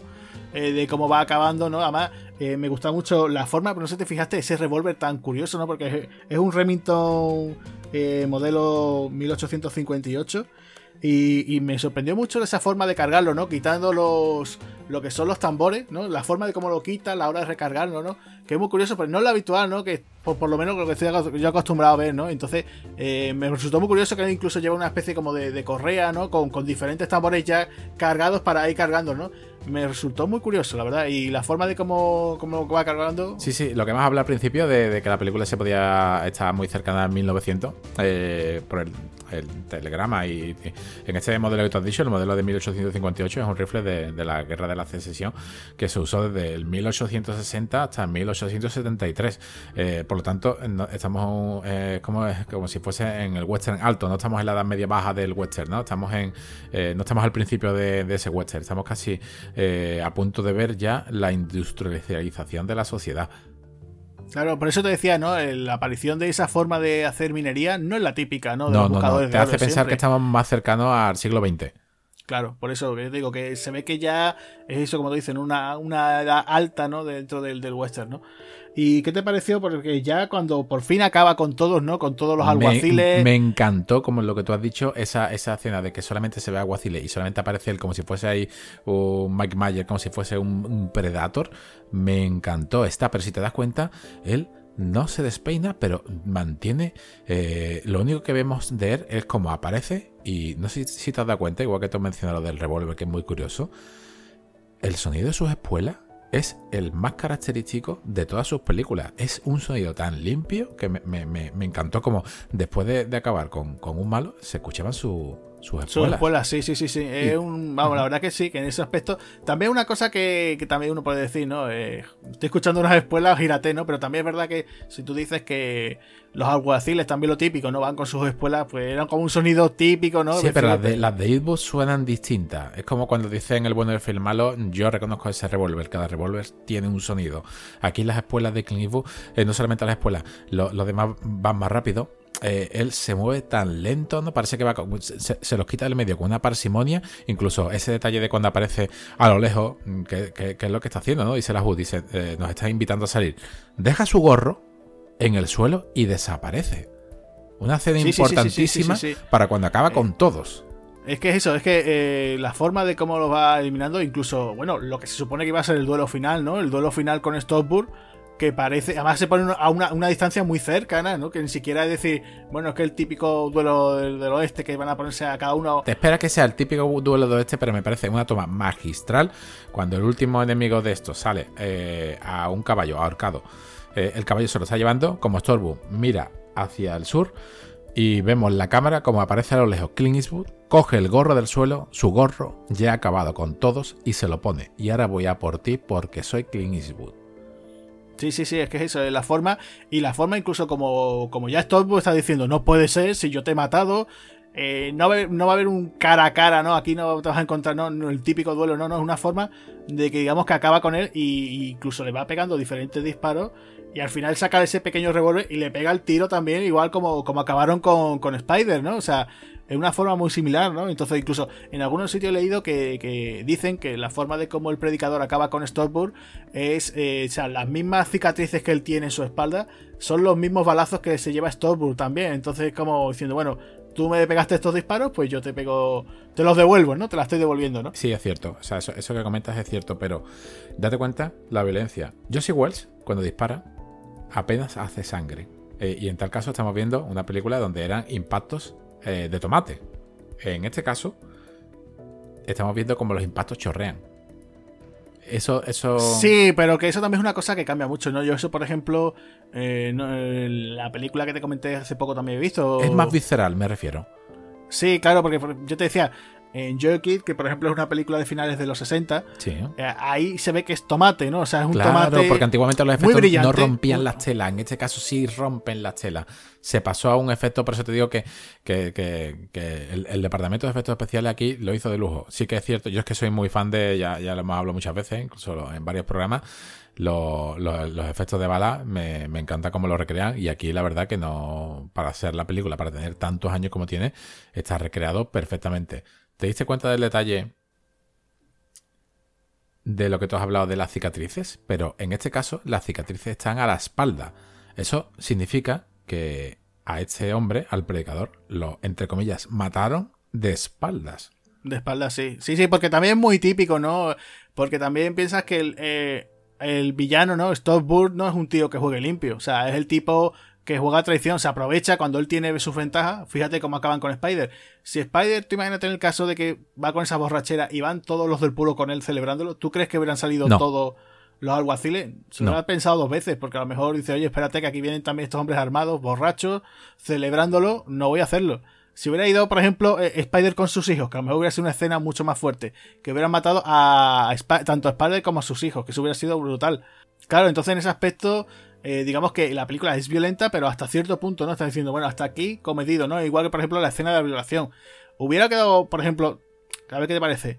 Eh, si, por ejemplo, a Megan la hubieran dejado desnuda y estuviera, estuviera, a punto de ser violada, o como, por ejemplo, pasaba en el, en el Fuera de la Ley, o no, simplemente como está planteada de esta forma. Es, mucho más terrorífico, ¿no? En este aspecto, ¿no? Entonces son cosas que, según como la forma de, de mostrar, por ejemplo, el, final de cómo va acabando el predicador con los alguaciles, ¿no? Como te decía, a lo mejor en, otra película te lo hubieran presentado, pues hubieras visto al predicador, eh, se le ve que está escondido, dispara y ves como al otro, ¿no? O, incluso el otro lo ven a él y le disparan, ¿no? Más tipo una película de acción normal. Más espectacularidad. Eso es. Y no, aquí apuesta por algo más sencillo, y es, pero es a la vez muy efectivo, funciona mucho mejor. Pues, ¿qué te parece este final con estos ecos? Porque ya hemos llegado al final final. Esta, esta despedida. Y perdona, nos falta, que no lo hemos dicho, que quién acaba con, con la HUD. Ah, cierto, cierto. Quien acaba con la jugada a última hora, apareciendo ahí por la espalda, ¿no? Un poquito de. Como el héroe, ¿no? Como el que le salva la papeleta. Como el que le salva la papeleta del héroe, exactamente. Pues quién no, Michael Murarty. Él para Fantas, Hull Barrett, que para un único disparo que tira, pues va a matar. Ah, además que lo revienta, ¿eh? Atraviesa incluso la ventana, se ve como ¡plá! Sí, sí, sí, Atraviesa el cristal y. Eso es, ¿no? Y ya, bueno, pues una vez terminado, ¿no? Como pasa en todos los westerns, ¿no? Una vez terminado ya con los villanos, pues nos tenemos que ir, ¿no? Y, eh, y entonces, pues claro, aquí pasa como te decía anteriormente, ¿no? Vemos otra vez a Clint que va con el caballo, que el caballo parece que va derrapando, ¿no? Aquí en esta ocasión. Bueno, sí, verdaderamente, porque también el, suelo tendría que estar nevado, ¿no? También sería un riesgo. Mojado, húmedo, te da ese aspecto a. Aquí ya ha, ha nevado, ¿eh? Si te das cuenta, el. Sí, sí, sí, sí, sí, ha nevado, ha nevado. Eh, por eso te digo, yo por ejemplo, mira, este tipo de. Yo tengo familiares que, que bueno, que tienen, que tienen caballos, ¿no? Y que, que se dedican al tema del cuidado y mantenimiento de, de caballos. Y claro, alguna vez me ha surgido esa curiosidad de decir, oye, ¿cómo hacen esto, no? Cuando van pasando, por ejemplo, en sobre todo en los westerns, ¿no? El tema de los caballos y tal. Eh, ¿Qué pasa cuando van atravesando, por ejemplo, un río? O cuando van.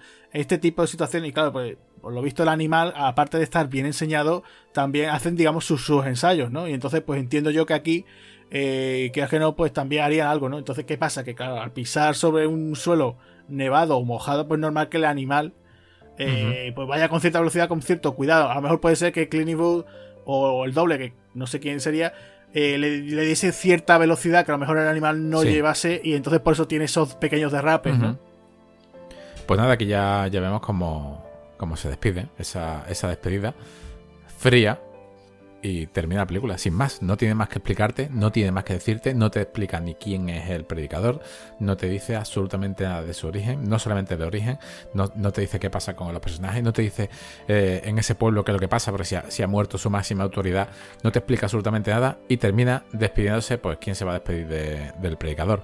Pues Megan. Megan, Megan con ese, esos gritos de predicador, eh, te quiero, todos te queremos, gracias, adiós. Claro, y eso también, digamos que también por una de las cosas que se compara mucho esta película, ¿no? Con la que hemos comentado antes, ¿no? Con Raíces Profundas, ¿no?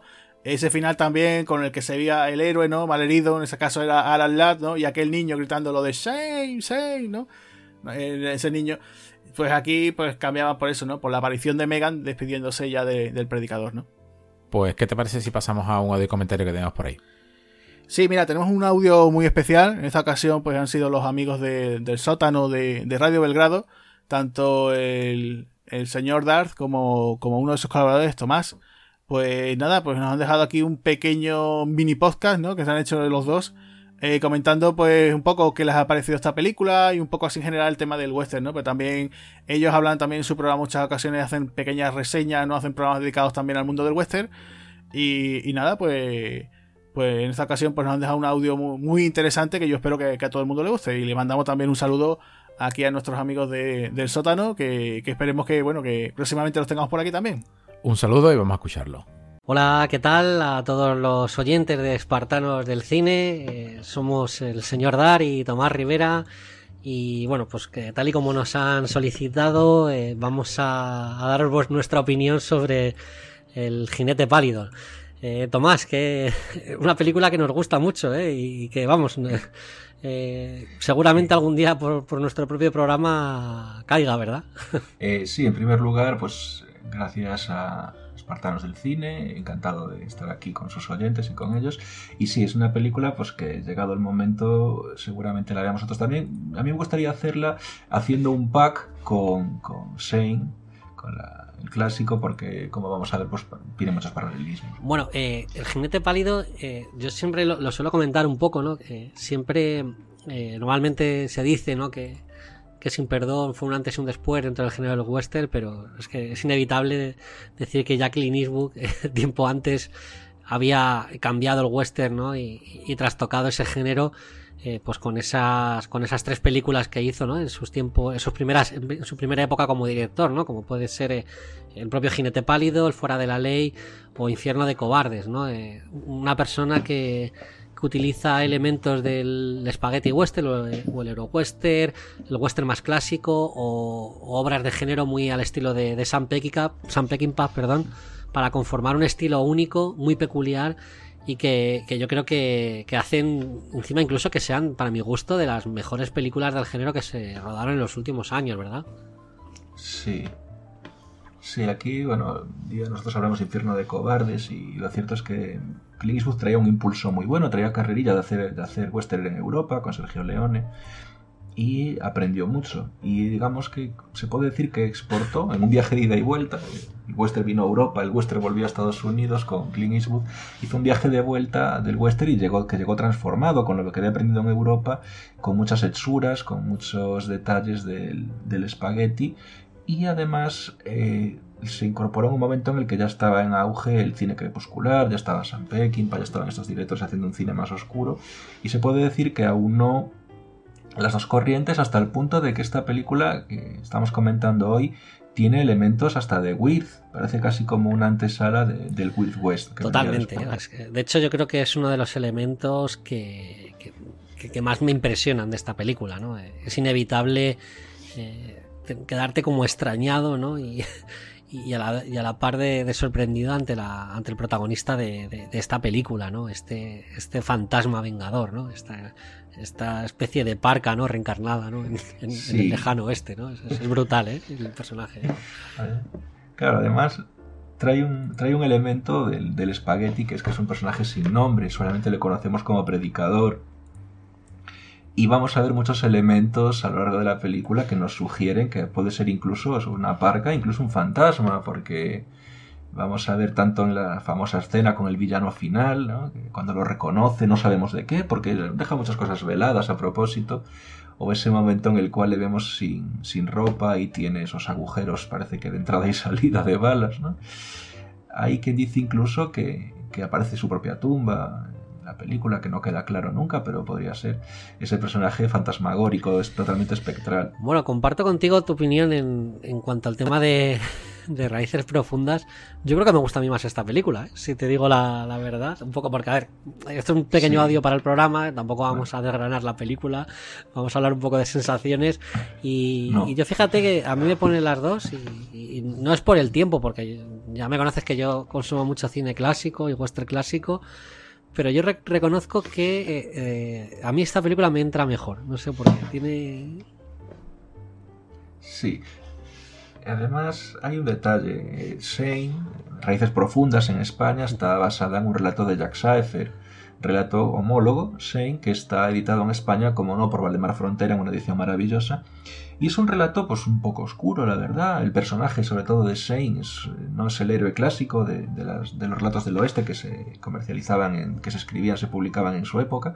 Y el personaje y la ambientación del relato de Shane está mejor recogida por Clint Eastwood, siendo una adaptación no oficial, no reconocida está mucho mejor reconocida por Clint Eastwood en El jinete pálido que en la versión original con ese Alan Ladd eh, tan impecable, tan hasta casi vestido de blanco, ¿no? reluciente que, que veíamos en, bueno, en Me gustaría destacar también eh, el gran reparto de, de, secundarios que tiene esta película y sobre todo acentuar que me gusta mucho la actuación que tiene el hermano de Son Penn, o sea, Chris Penn, que eh, es verdad que yo sé que Son Penn tiene sí. mucho ego y, y, está, es un hombre muy creado a sí mismo, pero eh, el bueno de su hermano aquí yo creo que, que hace unas dotes interpretativas eh, muy buenas. A mí me, gusta mucho eh, cómo está trabajado aquí el personaje. ¿eh?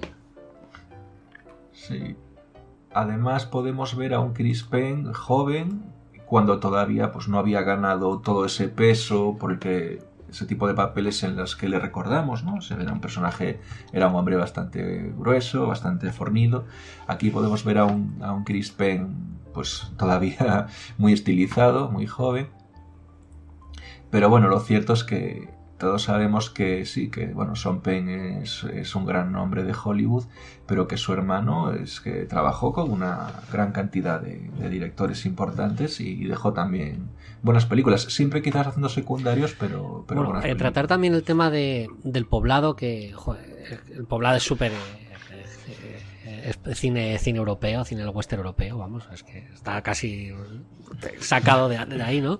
Eh, a mí me fascina, ¿no? Todo, todo, todas las escenas de costumbrismo, también esa suciedad donde vemos trabajar y también traer el, componente de, de, las minas, porque a mí es, son, es un tema que me apasiona, es un tema que de los temas más interesantes que hay relacionados con el, con el western, ¿no? Eh, quizás eh, yo me empecé a involucrar un poco por todos los relatos que escribió Jack London, que a mí me, me apasionaban. Además, de hecho, creo que fue, creo que fue minero, incluso él también estuvo, también fue buscador de oro. Puede ser, fue buscador de oro, digo, puede ser porque como Jack London hizo tantísimas cosas y me suena que una de sus famosas ruinas, una de sus famosas bancarrotas fue la que le motivó a, ser buscador esto, de esto de los temas de los, de los del mundo de los mineros, de los buscadores de oro me fascina, ¿no? Bueno, de hecho, nosotros ya hablamos de una película de ese estilo, que era El árbol del ahorcado, ¿no? Que trataba todo este tema.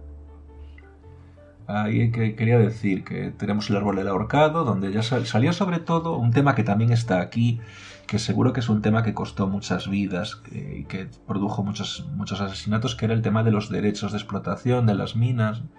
Aquí vamos a ver la típica historia pues que del western, que es el pistolero, el Ronin, el pistolero el justiciero que va y viene, y en este caso llega a una, vamos a decir, como especie no de cooperativa, pero sí un pueblo de pequeños buscadores de oro, de pequeños mineros autónomos, que están en ese aspecto en el ojo, en el punto de mira de un gran empresario que tiene muchos más medios que ellos y que lo que quiere es, sabiendo que ellos tienen un filón de, en su río, lo que quiere es robar, no robarles, pero sí conseguir a bajo precio sus derechos de explotación y recurriendo si hace falta pues al pistolerismo, hasta que aparezca el predicador a, a poner, a restablecer el bueno, orden. pues yo creo que tampoco nos vamos a demorar mucho más porque, bueno, no queremos tampoco, ya, ya, tendrán los, los, buenos colaboradores y miembros de Espartanos del Cine de tratar esta película. Claro.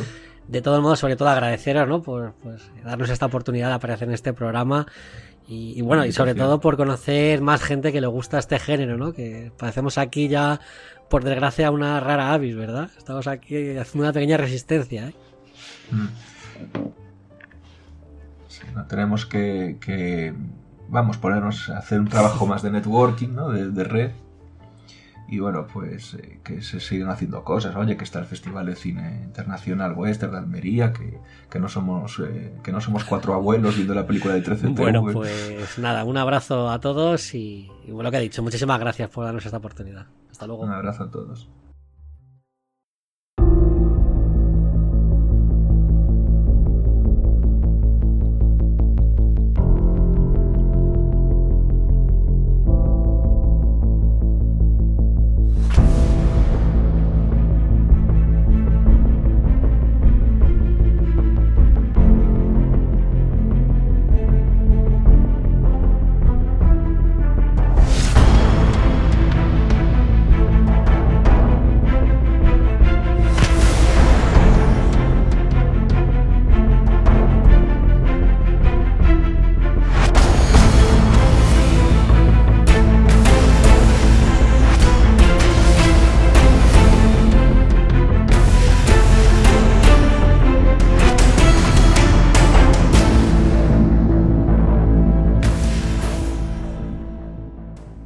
Bueno, pues nada, muchísimas gracias otra vez eh, a nuestros amigos del sótano. Y, y, nada, pues lo dicho, ya para, para alguna coseta siguiente, o si incluso algún día eh, nos queréis invitar a participar en el sótano para hablar algún, de algún film, del, de algún western o, o, cualquier otro tipo de película, porque ellos trabajan mucho, ¿no? Eh, desde el cine basuresco, como ellos les gusta decir, a, a películas un poquito más, más sofisticadas o cine más independiente, ¿no? Sí.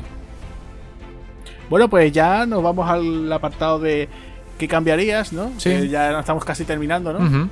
¿Tú qué cambiarías a esta película, Javi? ¿Tú le cambiarías algo o la Sí. dejarías como está? No, no, no, le cambiaba, le cambiaba. Eh, bueno, vamos, vamos a partir de la base. Considero esta película de un notable para sobresaliente, o casi un sobresaliente, vamos, la considero. No soy de ponerle nota a la película, nunca he decidido, no, le pongo un 5,5. Hay muchos aspectos para valorar una película. No, le pongo un 8,3. Un 8,3, joder, qué diferencia entre un 8 y un 8,5, porque un 8,3 no, no soy de baremos. Pero si tuviese que ponerle una, una, nota en sí, pues podría ser perfectamente un 9,1, ¿eh? O sea, un sobresaliente, un notable tan alto, tan alto, tan alto que llega a ser sobresaliente. ¿Qué cambiarías? Pues sí, cambiaría. Eso no significa que no le mejoraría algunos añadidos, ¿no? Made in espartanos del cine. Como por ejemplo, eso, eso que he dicho al principio de esas escenas, cuando hay unos menores, tipo prisionero, que siempre me ponen de los nervios, o algunas escenas tipo violaciones, pues sí que, es cierto que en la, en la escena de cuando están intentando violar a Megan, por si te das cuenta, los, los sicarios principales de, de, la HUD cascan, ¿no? Cascan en esa, en esa tienda de, de hardware, en esa tienda, de, en esa ferretería, pero su hijo no. O sea, el, el su, supuesto primogénito no casca. En este caso, Chris Penn sale vivo. ¿Qué hubiese hecho? Pues sí, pues esas personas que estaban violando a, a esa niña, lo digo así claramente, me hubiese cambiado la película un cobra, hubiese sacado a a Clint Eastwood de una carreta, de esa carreta de, de ese Hull Barrett, la ametralladora. Y lo hubiera, me lo hubiera cargado a todos, pero vamos, sin pensarlo. Claro, es que eso, eh, como tú estás comentando, ¿no? También dependiendo un poco de la situación, cómo nos pilla, ¿no? A cada uno personalmente. Pero me lo hubiera eh, al al tipo claro, de Josie Wells. Cuando el Josie Wells claro. coge, se monta en la carroza, coge la ametralladora y hace una chanfaina. Pues aquí yo hubiera hecho una chanfaina. Todos, la, la muchacha en el suelo, pero claro, yo no soy mismo, no dirijo película. Y a lo mejor en el contexto no hubiera quedado. Hubiera quedado una película hecha a, a, a mí personalmente, ¿no? Eh, ¿Qué te hubiera parecido? Mira que Clint Eastwood no es de secuelas. Nada. ¿Qué te hubiera parecido eh, una secuela? Harry es sucio, ¿no? Lo bueno, único, sí, pero esa, esa, saga, claro. Pero, claro, pues. ¿Qué te hubiera secuela... parecido otra historia de, de, de, este predicador repartiendo por el mundo? Mm, yo creo que sería un poco más de lo mismo, ¿no? A lo mejor según la situación. También, mira, es como por ejemplo. Eh, ¿Te acuerdas que hemos estado mencionando el cuervo, no? Eh, por supuesto, que, claro. ¿Qué ocurre con las secuelas del cuervo? Pues te encuentras unas veces. La segunda es la única que puedo llegar a salvar, ¿eh? Claro, pero te encuentras un poquito repetición de la misma jugada, pero desde otra forma, y casi que siempre sale mal parada, ¿no? Pues yo creo que a lo mejor no encontraríamos lo mismo. No creo que. Porque, ¿para qué te interesa saber el pasado, el misterioso pasado del, del predicador, ¿no? nos interesaría. Sí, pero hasta cierto punto le quita la gracia al personaje, ¿no? Es como, por ejemplo, mira, el otro día estaba escuchando eh, eh, una conversación sobre, por ejemplo, el personaje de Loveno en los cómics. Sí. De, todo el mundo decía, qué chulo el personaje, qué bien, qué tal. Pero en el momento en que se le da un origen, que te cuenta de dónde surge, ya como que le quita ese velo de misterio y ya no es lo mismo, ¿no? No tiene toda la gracia ese personaje, ¿no? Y hay personajes que le pasa eso, que cuando descubres su misterioso pasado, ya no le queda nada. O bueno, también hay personajes, como te has dicho, de, de los ¿no? bueno, cuánto, eh, cuántos orígenes ha tenido el Joker, ¿no? Mm, también, también. Bastante depende, a, saber ahora que nos vamos a enfrentar con, con, la nueva con la nueva película. Mira, una, una de las cosas que, que, yo sí que hubiera cambiado eh, hubiera sido el, el personaje de, ya he dicho al principio, no lo hace más. Moriarty, ¿no? Eh, Michael Moriarty no lo hace más, hace auténtico mermado. Hull Barrett, ¿qué te hubiese parecido a ti si se lo hubiera dado a un actor de, mucho más peso? Y eso que Clint Eastwood no es de, actores de, un peso considerable, pero ¿qué te parece a ti si hubiese sido, por ejemplo, mira, solamente con decirte un actor, creo que hubiera encuadrado perfectamente y la película lo hubiera elevado a lo máximo, Dustin Hoffman, por esa época? Dustin Hoffman, pues mira, es que me recordaría un montón a otra que, también protagonizó él, que es eh, Perros de Paja. Claro, Eso, es lo que te eso es lo que te he dicho al principio, que esta película podría haber sido perfectamente eh, eh, esa violencia de Sam Peckinpah, bueno, Perros de Paja, uy, del, remake Huye. No sé si has tenido la oportunidad de verlo, Agustín. No, no, no lo he visto. Es que además el reparto del remake no me, no me llamaba mucho. Además, hemos estado hablando casualmente de, de X-Men y uno de los. El protagonista, en este caso el que interpreta a Dustin Hoffman, es el es, el Cíclope. Sí, James, James y, creo que no me acuerdo si era Kate Bosworth, exactamente, sí, también, también, también. Y es, que, y es que tampoco, ya te digo, no es un reparto atractivo. decir, oye, ¿para qué me vas a contar una historia que estaba ya muy bien en el original? ¿no? Sí, sí, pues en, este caso lo mismo. Yo le hubiera metido a, un personaje con, este peso. Pues mira, si hubiera contado con alguien así que le hubiera dado la, digamos, la contrapartida, ¿no? El personaje del predicador Hombre, pues te lo te hubieras planteado un guion que también se le hubiera dado más peso también al personaje de Hulk. Y eso que aún así, tú lo piensas bien, el personaje de Hulk tiene mucho peso en el guion, ¿no? Pero, claro, ya te planteas esas cosas de evoluciona el personaje. O sea, tú imagínate, también podrías uh plantear ese personaje. Eh, Hulk evoluciona, se, cuidamos que se convierte ese hombre que al final mata al villano gracias al predicador, ¿vale? Puede ser. Sí, pero aparte le pone la cornamenta, ¿no? Decir. Le pone la cornamenta, pero no tampoco te deja claro si lo sabe la mujer, no lo sabe, si duerme en qué cabaña. Por el contrario, también te está diciendo que se supone que el predicador duerme en una habitación de su cabaña, ¿no? En su cabaña para invitados. En este caso está durmiendo con la mujer. Te, te puedes plantear que a lo mejor perdona que te interrumpa, eh, el tema de que a lo mejor vamos a ponernos así en plan muy, muy canalla. Sí. Eh, se casa, porque también en la película hay una escena que se comprometen tanto Sara como sí, se comprometen, cierto. Tú imagínate que se casan y ahora a, los pocos meses resulta que... Un predicadorcito. exacto, ¿no? Entonces tú imagínate, ¿no? Encima, encima que me has puesto la cornamenta, que bueno, me ha solucionado... Claro, pero también diría, bueno, es que este hombre le salvó la vida, están viviendo allí, son ricos, sí. o sea, le hizo de todo, incluso le ayudó, dice, oye, mi hijo, bueno, estoy criando un hijo como, bastardo. Lo querría, lo querría como, un hijo suyo, eh, sin problema. También tenemos que decir que Hulk sería tan bueno, ¿no? Tan buen personaje, tan buenazo, que hasta lo cuidaría eh, aceptándolo como hijo suyo, ¿no? E incluso perdonaría a Sara, ¿no? De decir esa infidelidad, porque, bueno, porque ha sido el hombre que, que nos ha salvado, ¿no? Es que todo, todo el mundo está eh, loco con el, con el predicador para, mm, si te das cuenta, el que tenga oportunidad de escuchar la película, eso que hemos visto de, de Michael Morarty y de Barrett, eh, es que el peso narrativo lo lleva él. Eh, ¿Qué frases dice King Eastwood, no? apaga ese fuego, mm, este, mm, ese estofado se está enfriando, vamos a picar una piedra, no aceptamos tu, tu propuesta y se acabó. Sí, pero, pero como te decía yo anteriormente, el personaje de aquí del predicador es el, uno de los vaqueros, que, o sea, los personajes del oeste que ha interpretado Clint más amables que tiene en su carrera. O sea, porque eh, si tú fíjate, por ejemplo, en eh, otra vez, vuelvo otra vez, parece que es que no has que visto el fuera de la ley, pero en el fuera de la ley, él, por ejemplo, acaba acaba con lo, con alguno y, dice, por ejemplo, al principio, ¿no? Va con un chaval con el que se ha escapado del campamento y le dice, oye, espérate, los, quiero enterrar estos cuerpos porque, hombre, también son hijos de Dios y tal. Y dice, no, hombre, no, vamos a dejarle algo de comer para los cuervos, ¿no? O cosas así, y le escupe a los cadáveres, ¿no? Entonces, este no, este acaba con ellos y tal, pero no se pone ahora, decir, no, no, es un personaje amable, la forma siempre tiene una buena manera de tratar a la gente, o sea, que no es, sea, un tipo antisocial, ¿no? En este aspecto. Entonces, resulta curioso, ¿no? El Fuera de la Ley, una película que, con tu permiso, voy a anotar en la lista esta que tenemos pendientes, porque para otra temporada sería un, un platazo poder hablar de, ella, con tu permiso.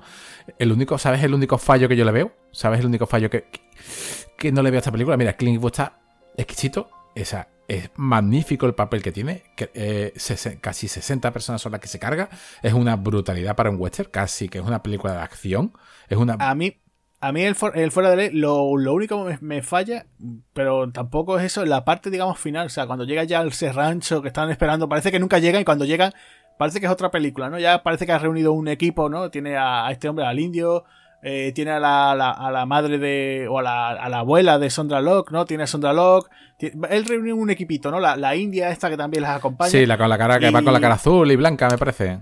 Claro, se encuentran con un equipo y claro, ahora es como que hacer frente a los tipos que mataron a su familia, ¿no? Y, a lo mejor me esperaba a mejor un cara, pues algo así parecido al jinete pálido, ¿no? Este aspecto, ¿no? Para que hubiera cerrado, ¿no? no, no es mal final, pero me hubiera gustado otro final de otra forma, ¿no? Pero bueno, eh, se planteó de esa forma, ¿no? Ojo, es, eh, creo que lo dije en el programa de John Woo, es de las primeras películas a dos pistolas. El, fuera de la ley. Sí, pero dos pistolas constantes, no solamente una escena. Sí, sí, de las primeras películas de a doble, a doble revólver. Sí, sí, sí, sí, El único detalle. El único dispara mucho, dispara mucho, en esa película, sí. El único detalle que no, que no me gusta de esta película. Eh, ya sabes, no es que sea gore, no, no, tampoco es que sea amante del cine gore, pero sí me gusta un poco de visceralidad. Eh, no tiene, para ser de, de Clint Eastwood, no tiene ni, ni, ni ese tomate que hemos hablado, no lo tiene. No tiene apenas escenas con, con tomate. Date cuenta que coge la ametralladora esta Gatling, una ametralladora Gatling del principio, esta que, que va sí, sí, el inicio de esa ah, super ametralladora. E, ese inicio, digamos que la primera gran impaciente, ¿no? Claro, sí, es que es eso. Eh, a ver, por ejemplo, ese tipo de armas después, por ejemplo, se utilizó, por ejemplo, en el cine de explotación, en los, Euro, en los Euro, Western, por ejemplo, en la saga de Django también. O sea, es, un, arma muy característica. No es la típica habitual, ¿no? Que se solía ver. Por ejemplo, mira, fíjate tú, eh, comentaba antes el Joy Kid. En Joy Kid aparecen ya casi eh, una especie de pistolas automáticas. O sea, cambian el revólver por eso. Aparecen eh, rifles con mira telescópica. con lo cual eso es muy llamativo, ¿no? Para un western donde estamos acostumbrados simplemente a ver el típico revólver como mucho, pues el rifle tipo de repetición Winchester, ¿no? Entonces, claro, pues ver ese tipo de armas son muy, muy llamativos, ¿no? Y con este tipo de películas, pues mucho más, ¿no? Pero fíjate el calibre que lleva y la poca sangre que hace. Eso es lo que en este film, en el fuera de la ley, me echa para atrás. En el siguiente pálido ya le mete más esa visceralidad de romper los tejidos disparando con ese, esa sangre eh, casi a borbotones. Eso, eso, por ejemplo, eh, me gusta más. Claro. Eh, ¿Quieres que pasemos ya para terminar al apartado de curiosidades? Vamos, que aquí esta ocasión pues no tenemos tantas como, como en otras anteriores, ¿no? Podcast, ¿no? Sí, pues comenta, cuenta, ¿qué tienes por ahí? Pues mira, no hay mucho. En realidad es que en realidad casi la hemos mencionado casi todas. Eh, bueno, pues mira, esto pues... Aquí hay una cosa que me llamó mucha atención, ¿no? Bueno, pues por ejemplo, esta película es la decimocuarta película de Clint Eastwood para la Warner Bros. porque él siempre ha trabajado, casi siempre ha trabajado en su carrera con la Warner. Cierto. ¿No? Pues esta fue fue su película número 14. Eh, también, como te decía, se comparaba esta película mucho con Raíces Profundas y con otro clásico también del western que es Solo ante el peligro, ¿no? La, película protagonizada por, por, Gary Cooper, ¿no? Eh, después, pues, por ejemplo, eh, bueno, esta película vamos a decirlo así, guiño guiño, existe una especie como de pseudo remake de El jinete pálido sí, sí, sí, que se hizo en el año 2007, que es El Arcángel, ¿vale? Esta es una película que escribe, protagoniza y dirige nada menos que Dolph Lundgren. Nada más.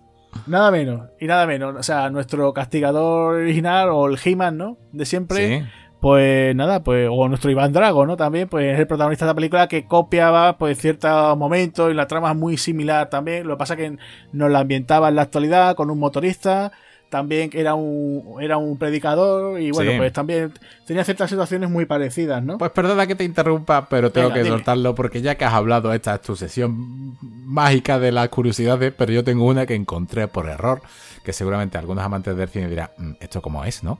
Bueno, pues hay una, una película, hemos hablado mucho de Josie Wells, ¿no? Pues aquí se llama.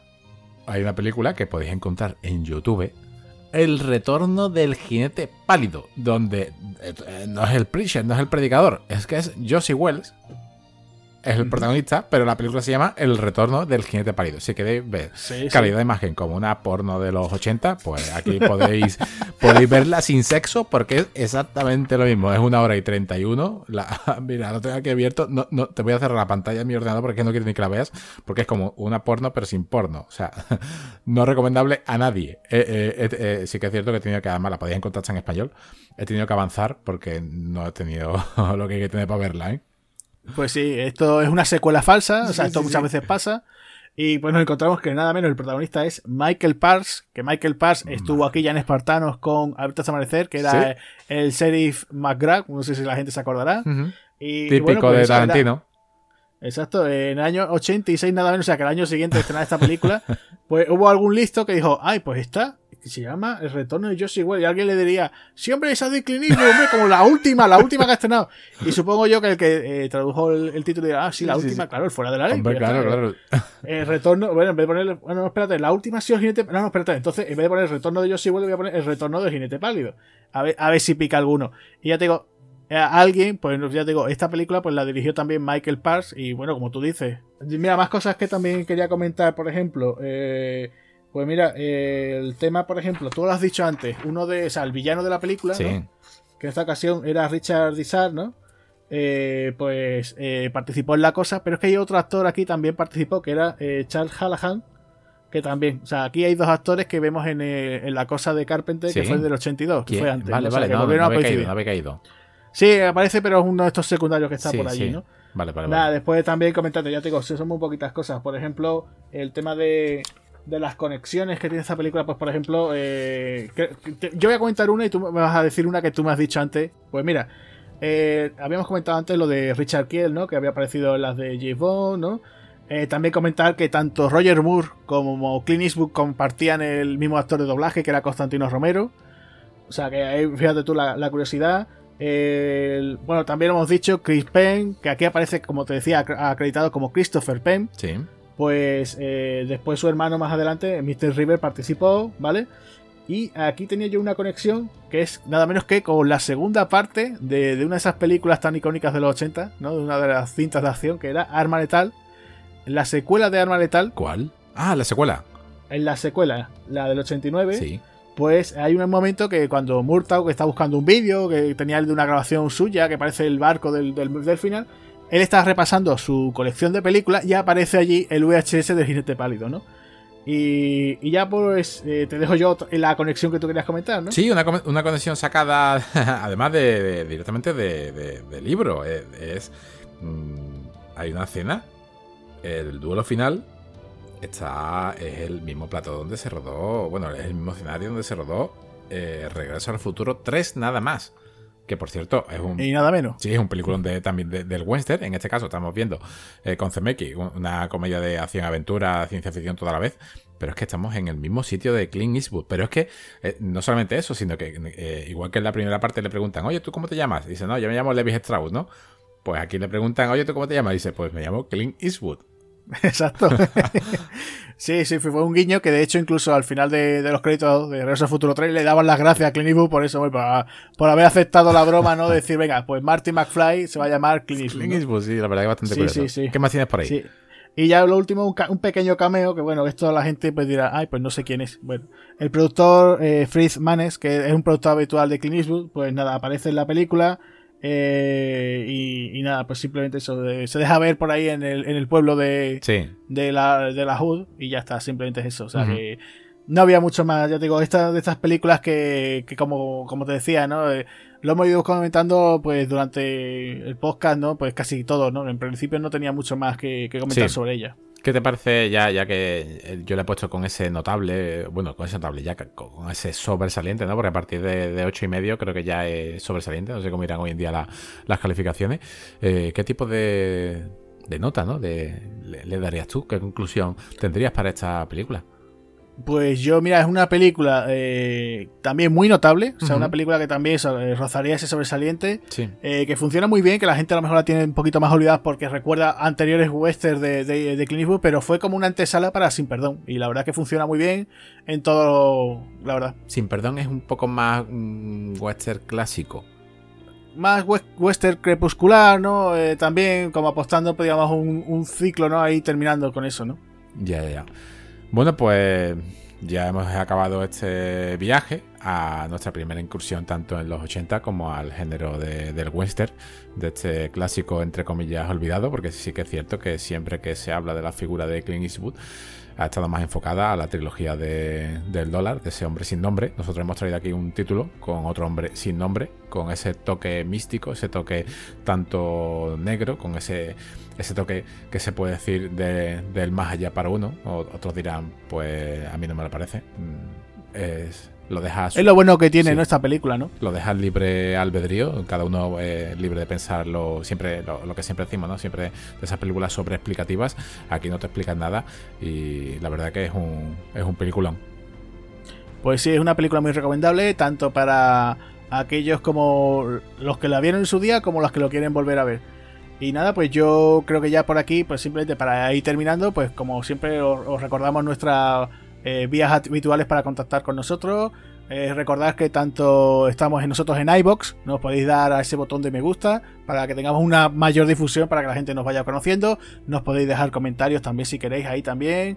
Eh, podéis contactar con nosotros también pues, por las redes sociales. Estamos en Facebook, en Twitter, en Instagram. En LinkedIn no, todavía no, no cae todavía. Eh, también nos encontramos en Spotify. Sí, Y también recordar nuestra página web, www.espartanosdelcine.com. Y ya también, eh, además del el mismo canal eh, que podéis acceder en iBox, no solamente tenemos podcast, sino que Agustín es especialista en, en Espartanos del Cine. También tenemos la sesión de las audiocríticas, donde en un breve espacio, sin spoilers, en 4 o 5 minutos, te cuenta lo que a Agustín le ha parecido la, la película eh, a modo de recomendación. Eso es, ahí están las audiocríticas, que intento eh, por lo menos comentar los últimos estrenos, tanto en cines como en plataformas digitales. Y nada, pues nada, si queréis, pues podéis pulsar también el botón de suscribirse. Así que nada, pues cualquier cosa ya sabéis, pues tenéis todas esas vías y, y yo creo que ya con esto vamos terminando, ¿no? No sé si para la siguiente, ¿qué nos toca? ¿Tú sabes qué es lo que toca, Javi? ¿O lo vamos diciendo, nos callamos? Yo creo que me voy a poner un maillot verde fosforescente con algún color así horterillo para pegarnos de hostias. Vale, vale. Yo creo que me voy a poner un calzoncillo que tengo por aquí. Sí. eh, me voy a pintar un poco la cara, me pondré una peluca. ¿Te va- Eh. va- ¿Vas a hacer el baile de San Vito o vamos a ser un poco más dramáticos? Sí, yo creo que sí, que el baile de San Vito. Y tengo por aquí algún golpe, algún golpe especial aquí, no sé, el D del T o, o alguno Sí, no sí, otro, ¿no? sí. Bueno, pues vamos a, vamos a meternos en el mundo que, de Darren Aronofsky con el luchador. Pues sí, eh, eh, no- nos veremos en el ring, ¿no? Exactamente. en la siguiente, así que nada, pues espero que, que también os guste como este, post- este post que acabamos de terminar. Y nada, pues yo soy Agustín Lara y nos vemos en la siguiente. y por aquí Javier Hernández. Y adiós. Adiós.